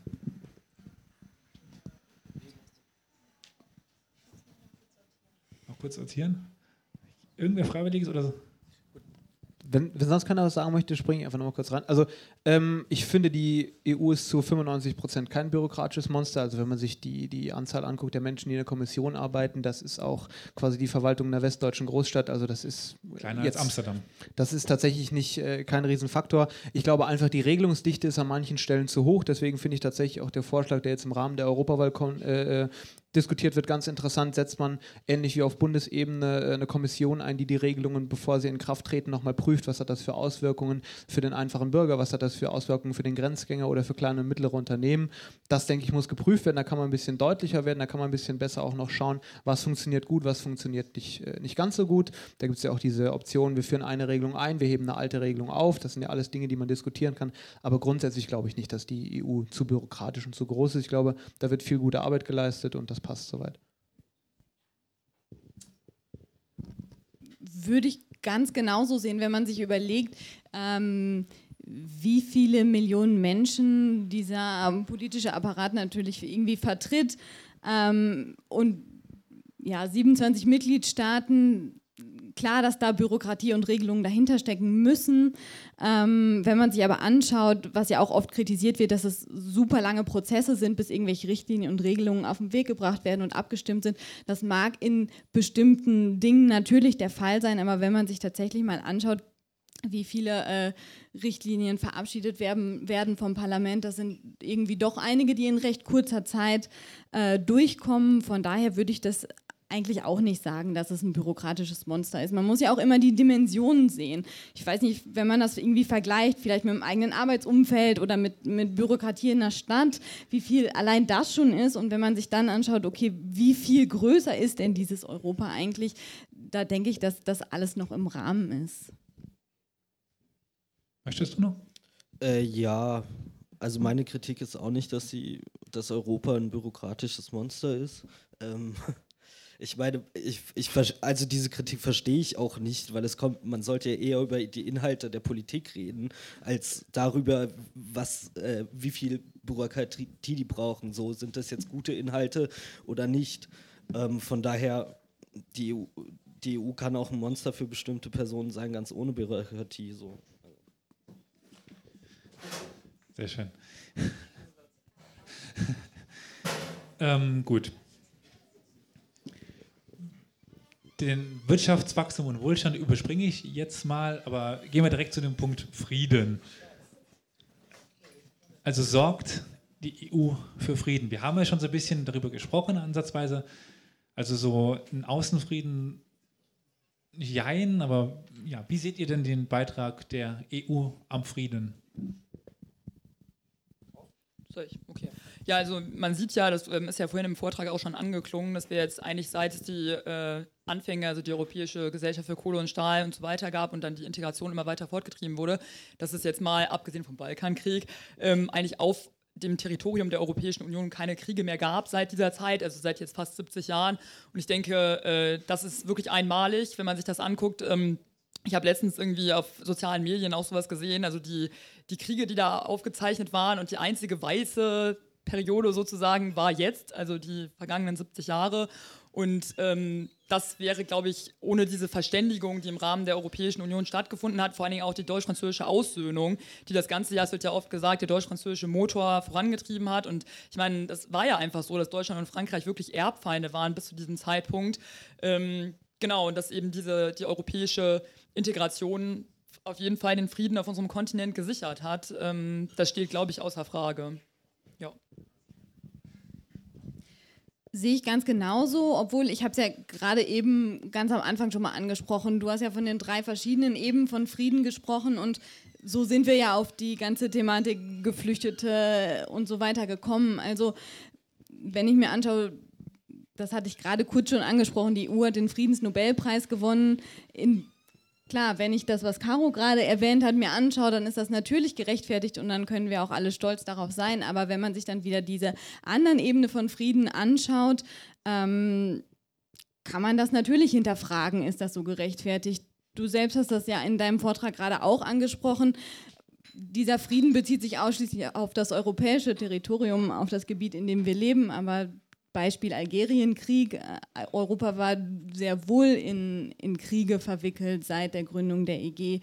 Ähm, deswegen muss man das, wie du eigentlich schon gesagt hast, ich wiederhole es jetzt nur, aber natürlich von beiden Seiten betrachten will äh, vielleicht in die Frage mit einer, mit einer kurzen Anekdote einsteigen. Ich will es auch gar nicht zu groß aufmachen, aber ich bin 2013 das erste Mal in Israel gewesen, habe damals auch die Gelegenheit gehabt, dort ein paar Tage mit jungen Israelis in einem Kibbutz zu wohnen und wir sind dann dort über dieses Gelände gelaufen. Da gab es relativ große, freie, betonierte Flächen, so ein Stromkasten, so ein paar Anschlüsse. Und dann habe ich gefragt, was ist das eigentlich? Und dann sagten die, ja, das ist, wenn wieder Krieg ist, dann kommen hier die Soldaten und bauen da die Raketenabwehrstellungen auf. Und ich saß da und ich war, ich war 16, 17 Jahre alt, ich weiß nicht mehr genau, und bin aus allen Wolken gefallen, weil das für mich einfach eine, eine Realität war, die es überhaupt nicht gibt. Also man muss sich das mal vorstellen. Die Soldaten, die bauen dann da ihre Abwehrstellung auf und dann wohnen die bei denen zu Hause. Also wenn bei euch morgen ein Bundeswehrsoldat klopft und sagt, ja Freunde, ich brauche jetzt hier mal noch ein Bett und morgen hätte ich gern Frühstück, ja, da sagt ihr alle, bist du bescheuert? Und das ist für die Realität. Deswegen glaube ich, gerade wenn wir das Thema Frieden aufmachen, das wird immer so in einem Halbsatz mitgenannt, weil es für alle selbstverständlich ist, aber das ist eine Realität, die wir alle wirklich schätzen sollten und die einfach wahnsinnig stark ist.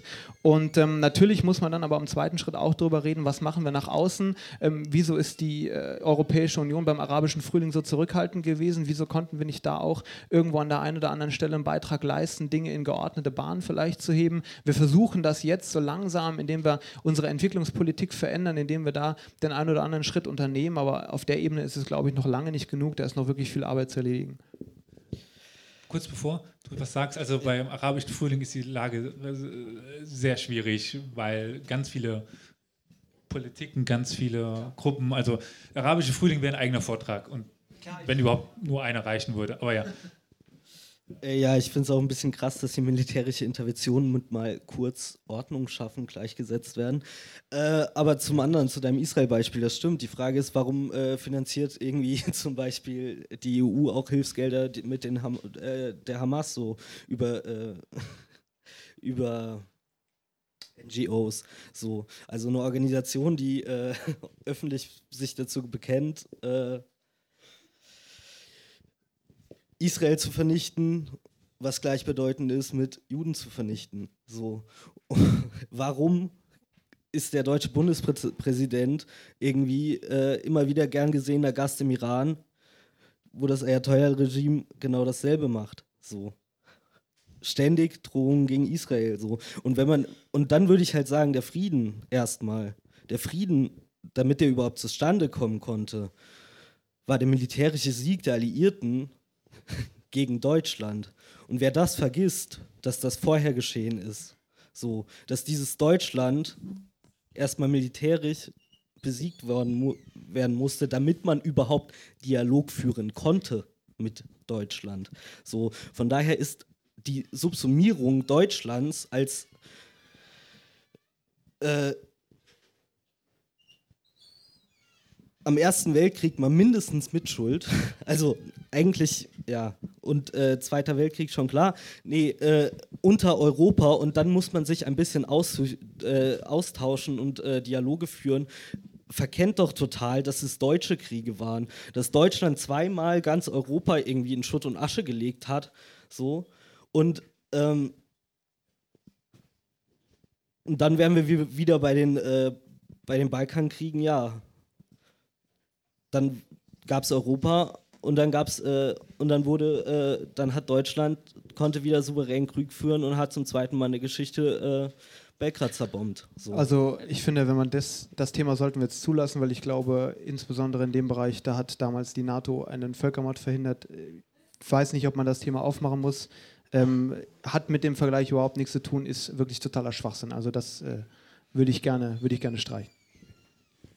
Ähm, also NATO ist ja nicht gleich e EU, sondern ja, ja. Das ja. war eben die, das Scheitern der Europäischen Union oder der, der EG noch. Also da ist sowieso große Unterschiede zu ziehen. Ich finde jetzt den Vergleich mit, also Zweiter Weltkrieg, ja, Erster Weltkrieg ist mal was, in meinen Augen, Schuldfragen, da ist was ganz Schwieriges. Ja, ja, also äh, deswegen Deutschland, Zweiter Weltkrieg, ja, Erster Weltkrieg, ähm, da war jeder dran schuld. Ja. Und ja, dann den Vergleich halt, also den Ersten Weltkrieg heranzuziehen, finde ich jetzt schwierig, aber gut, äh, also es ging jetzt eher um die Frage so, wie seht ihr denn den Beitrag der Europäischen Union zum Frieden? Und darauf gab das ja deine Meinung wieder, die ich teilweise teile, teilweise nicht. Ähm, Darf ich jetzt noch was sagen? Genau, also ich finde, ich meine, das ist ja klar, dass äh, am Anfang der militärische Konflikt, der der Zweite Weltkrieg war, stand.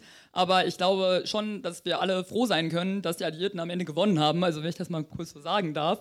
Ähm, ja. Und vor allen Dingen, ähm, es geht ja auch darum, dass dann trotz also trotz, Deutschland lag komplett am Boden und die Alliierten haben uns trotzdem oder in Deutschland trotzdem die Möglichkeit gegeben, ähm, da wieder rauszukommen und sich komplett äh, das Ganze dann wieder aufzubauen und eben äh, man wurde dann aufgenommen, natürlich hat es ein bisschen gedauert und so weiter, bis dann auch dieses Vertrauen wieder da war, aber ich glaube dann zu sagen, am Ursprung der Europäischen Union war Krieg, finde ich ein bisschen schwierig. Also ich würde einfach sagen, der, der Krieg, Ursprung war es schon. Ja klar, der Ursprung war es schon, aber der Grund unser Glück genau, der Grund, dass es die Europäische Union gibt, heißt ja, ist ja, dass man das nie wieder wollte.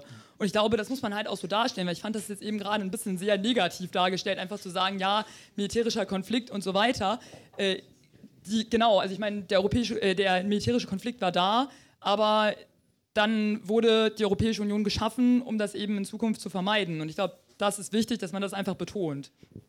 Wobei man dann wieder, also da stimme ich 100% zu, aber dann muss man das wieder trennen von dem militärischen Auftreten der europäischen Gemeinschaft. Aber das ist ja sowieso zu, zu, zu trennen. Ja, aber dann fängt man ja, ja, auch an, über die NATO zu reden und so weiter. Und ich genau. glaube, da sind viele Dinge, NATO die man einfach nicht miteinander nicht. vermischen sollte, sage ich jetzt mal. Und ähm, genau, dann gibt es ja auch noch die UN-Mission und so weiter. Das, ja. äh, aber wir haben vielleicht eine Meldung aus. Ja, sagen wir mal Publikum. Ja, ich vertrete tatsächlich das Publikum jetzt mal. Äh, weite Diskussion aus auf äh, uns hier. Äh, ich möcht, möchte eigentlich ganz gerne den Mythos hinterfragen, also deine Frage beantworten, aber den Mythos hinterfragen, dass es äh, auf dem Territorium der EU nie oder der EG nie Krieg gegeben hat. Gerne. Wir haben uns 73 einen Krieg importiert mit der Aufnahme von Irland und dem Vereinigten Königreich. Mit, britischem, mit britischer Bescheidenheit bezeichnet man natürlich den Nordirland-Konflikt als Troubles, als Konflikt. Aber wenn wir uns mal anschauen, was dort eigentlich passiert ist zwischen 1968 und 1998, das ist ein Bürgerkrieg, ein religiös motivierter Bürgerkrieg. In anderen Regionen der Welt würden wir das auch sofort als Bürgerkrieg bezeichnen. Innerhalb der Europäischen Gemeinschaft haben wir aber da Angst, weil es hier keine Kriege zu geben hat.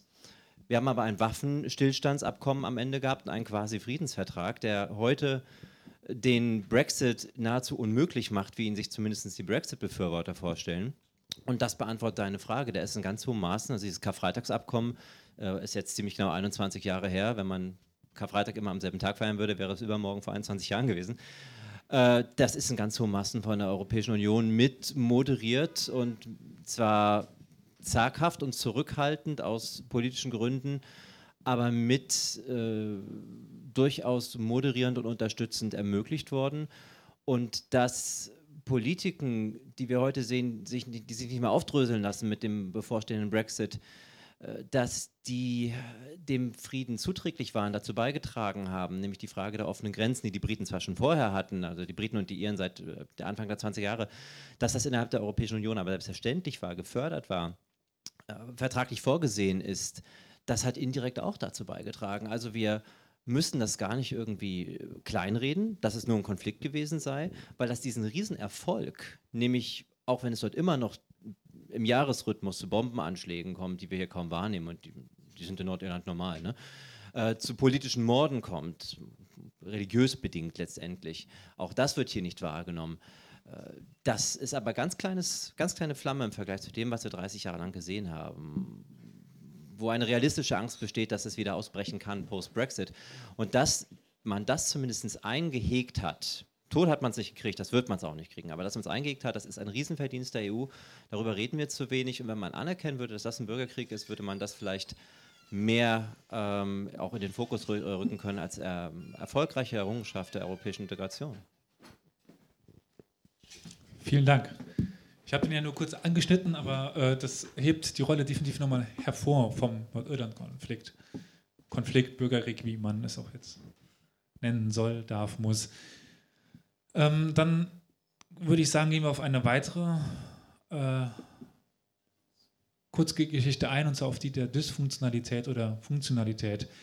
Also es heißt häufig, dass die EU am Zerfallen sei. Glaubt ihr das oder glaubt ihr, wir sind in den 40 Jahren innerhalb, immer noch innerhalb, also EU oder wie es dann auch immer heißen mag oder aussehen mag? Also glaubt ihr, die EU hat eine Zukunft? Ähm, wenn Caro gerade sagt, äh, ich darf anfangen, dann fange ich mal an. Ähm, Demokratie ist. schöne Sache. Ähm, ich glaube, die EU macht es aktuell sehr gut, aber sie hat natürlich äh, große Probleme, das ist klar. Also wenn wir ähm, nach Ungarn oder nach Polen schauen, da müssen wir nicht besonders weit, äh, weit gehen, dann sehen wir, dass es dort Staaten gibt, die mit europäischen Grundsätzen große Probleme haben. Und auch wenn wir nach Spanien oder nach Italien gucken, in Spanien gibt es eine Jugendarbeitslosigkeit von 30 Prozent. Ich glaube, wenn es das in Deutschland gäbe, dann würden wir heute Abend nicht hier so sitzen und so ganz äh, bequem mal darüber bei einem Bier diskutieren, wie toll wir eigentlich alle Europa finden, sondern dann hätten wir alle ganz andere Probleme, sondern äh, und zwar darüber zu diskutieren, wie wir eigentlich morgen Miete oder Mittag Mittagessen bezahlen. Deswegen glaube ich schon, dass die EU viele Probleme noch angehen muss. Aber, und das ist auch das, was ich so ein bisschen im Kontrast zum, zum Kollegen hier sehe, wenn wir die Europäische Union nicht hätten, dann hätten wir überhaupt kein Forum, über diese Probleme zu sprechen. Und es tut sich immer wahnsinnig leicht damit, ein Konstrukt als solches und eine Organisation, eine Struktur oder wie man das auch immer nennen mag, zu kritisieren. Aber letztendlich ist das der Hebel, den wir haben, unsere Probleme zu lösen. Und wenn wir die EU nicht nutzen und die Möglichkeiten, die die EU uns gibt, nicht nutzen, dann haben wir keine anderen Hebel. Wir werden heute, 2019, äh, es nicht mehr schaffen, alleine in Deutschland diese Probleme anzugehen. Und ähm, deswegen glaube ich, dass die EU da der einzige Schlüssel ist. Ähm, ob sie dysfunktional ist an manchen Stellen, das ist schwierig zu beschreiben. Ich glaube, da hat jeder von uns auch noch eine eigene Meinung an der einen oder anderen Stelle, aber ich glaube, im Großen und Ganzen machen wir viele Dinge schon richtig. Und ähm, darauf müssen wir aufbauen. Und ähm, man sieht ja auch, dass jetzt an vielen Stellen gearbeitet wird. Ich nehme an, die Europawahl und die Veränderungen in der Kommission, die werden da auch nochmal einen Impuls mitgeben. Und da müssen wir uns dann auch einfach einmischen. Also ich persönlich bin ähm, von allen Parteien auch ein bisschen, ich bin ja auch heute Abend als Parteienvertreter so ein Stück weit hier, von allen Parteien auch ein bisschen so ein Stück weit enttäuscht. Es findet bisher über die Europawahl wenig Diskussion statt. Deswegen finde ich es auch ganz schön, dass wir heute Abend hier drüber reden. Und ähm, ich glaube, das muss noch mehr werden. Und wenn wir das schaffen und auch wirklich da selbstbewusst ähm, Fragen und Lösungen auch formulieren, dann kann das klappen.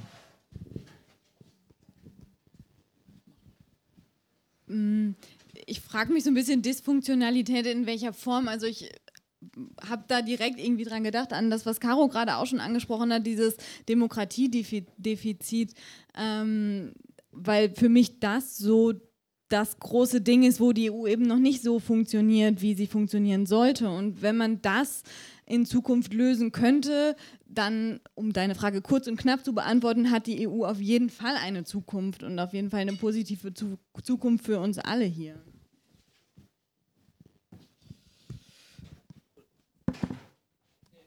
Also ich schließe mich, ich schließ mich dem an. Ich möchte jetzt nichts doppelt sagen hier. Ja, ich, also ich würde mal sagen, Dysfunktionalität äh, für wen und für wen nicht. So. Äh, also für Deutschland ist sie ja sehr funktional, deshalb sind die Zustimmungsraten zur EU auch in Deutschland sehr relativ hoch, so im Gegensatz zu anderen äh, Ländern. Ähm, der Binnenmarkt, der hier so gepriesen wurde, ge äh, produziert halt Gewinner und Verlierer. Bei den Verlierern, äh, für die ist das alles vielleicht gar nicht so funktional. Ja, aber die, da ist doch die Frage nach dem Zweck. Nach dem Zweck. Projizieren wir einen Zweck in eine Staatengemeinschaft hinein oder nicht? Aber wird es nicht, also ich weiß es nicht, ich finde das, was du jetzt irgendwie sagst, die ganze Zeit so ein bisschen hy hypothetisch, weil wird es denn diese Verlierer nicht geben, wenn wir, wenn die Nationalstaaten für sich die Probleme lösen, dann agiert doch auch jeder im eigenen Interesse und dann gibt es doch auch Verlierer. Also, und glaubst du nicht, dass es im gemeinsamen Arbeiten, in der Kooperation vielleicht insgesamt weniger Verlierer gibt? Also ich will dir überhaupt nicht irgendwie widersprechen, dass, es, dass die EU alles richtig macht und so weiter, um Gottes Willen.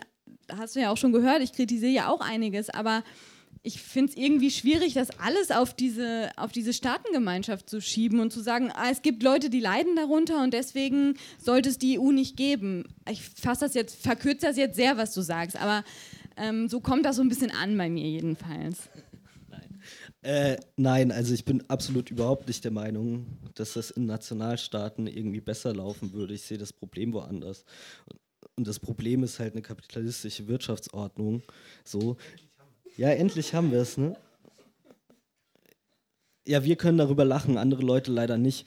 Ähm, äh, also, die Sache ist halt so, nein, also meine Position ist nicht kein Europa-Nationalstaaten. Meine Position ist Europa überwinden, so progressiv überwinden, so und keine Nationalstaaten. So, und die politische Kraft, die das könnte, müsste aufgebaut werden und das wäre eine mindestens mal europaweite äh, Linke, die's, die ihren Namen auch verdient. So. Ja, also was also ich, mir Habe stellt sich da die Frage, nee, mir stellt sich da die Frage, wie das dann einfach realistisch durchführbar ist. Also das, ja eben, äh, das ist auch meine Meinung. Deswegen, also ich glaube, so wie es jetzt momentan ist, wie Sophia auch schon gesagt hat, ist es äh, vielleicht nicht perfekt, aber auf jeden Fall eine gute Basis, um sich auszutauschen. Und das ist einfach wichtig, denke ich. Und ich glaube auch, dass es ja viele Staaten gibt, weil du jetzt sagst, die Verlierer. Ich glaube, es ist immer so schwierig zu sagen, weil es gibt manche Bereiche, in denen die Staaten zum Beispiel die sozial schwächer, oder was heißt sozial schwächer, kann man beim Staat jetzt nicht sagen, aber die profitieren auch extrem von Subventionen von der Europäischen Union, zum Beispiel wirtschaftlich. Und da kann man jetzt nicht einfach sagen, ähm, dass Staaten, also dass es Verlierer und Gewinner gibt. Also ich finde das schwierig, das so in Verlierer und Gewinner einfach so einzuteilen. Natürlich kann man das vielleicht wirtschaftlich sehen, aber auf anderer, äh, auf anderer Ebene profitieren die Staaten dann wieder und umgekehrt. Also das ist, ja, finde ich schwierig, das so zu sehen. Aber Wir haben aber noch eine Meldung aus Publikum. Das würde ich gerne beteiligen. Ja, zum Thema, ob Europa eine Zukunft hat, ähm, würde ich einfach denken, dass es wichtig ist, jetzt nicht an den Problemen, die wir momentan haben, zu scheitern und uns direkt da wieder rauszuziehen, zu sagen, das funktioniert nicht, sondern eher zu üben und auszuprobieren in diesen kleineren Staatengemeinschaften wie in der EU oder den Vereinigten Staaten, um im Endeffekt die Überwindung von Nationalstaaten anzustreben und vielleicht, ja, klingt etwas utopisch, aber auch eine Weltgemeinschaft anzustreben, was in diesen kleineren Formen jetzt vielleicht mal ausprobiert werden kann, welche Kompromisse kann man eingehen, was muss mehr als äh, national geregelt werden, was muss weiterhin im kleineren Bereich geregelt werden. Also einfach hier schon mal die Erfahrungen sammeln und einfach versuchen, dahingehend weiterzukommen, um dann früher oder später vielleicht auch eine internationale und globale Lösung zu finden. Also das sind sehr schöne Worte und aufgrund, also es wäre ein Traum fast schon, würde ich sagen. Ähm, aber aufgrund der doch fortschreitenden Uhrzeit und da Morgen ein normaler Arbeitstag ist, würde ich sagen, ich bedanke mich nochmal bei, bei euch und wir können gerne in kleinem Rahmen noch weiter dis diskutieren. Das, äh, er, er, hat Zeit, also er will weiter dis diskutieren. Ich würde sagen, wir schalten die, die, die Mikros aus, äh, machen die Musik an und können dann in kleinen Rahmen weiter diskutieren. Und vielen Dank euch, vielen Dank auch euch allen und ja, schönen Abend.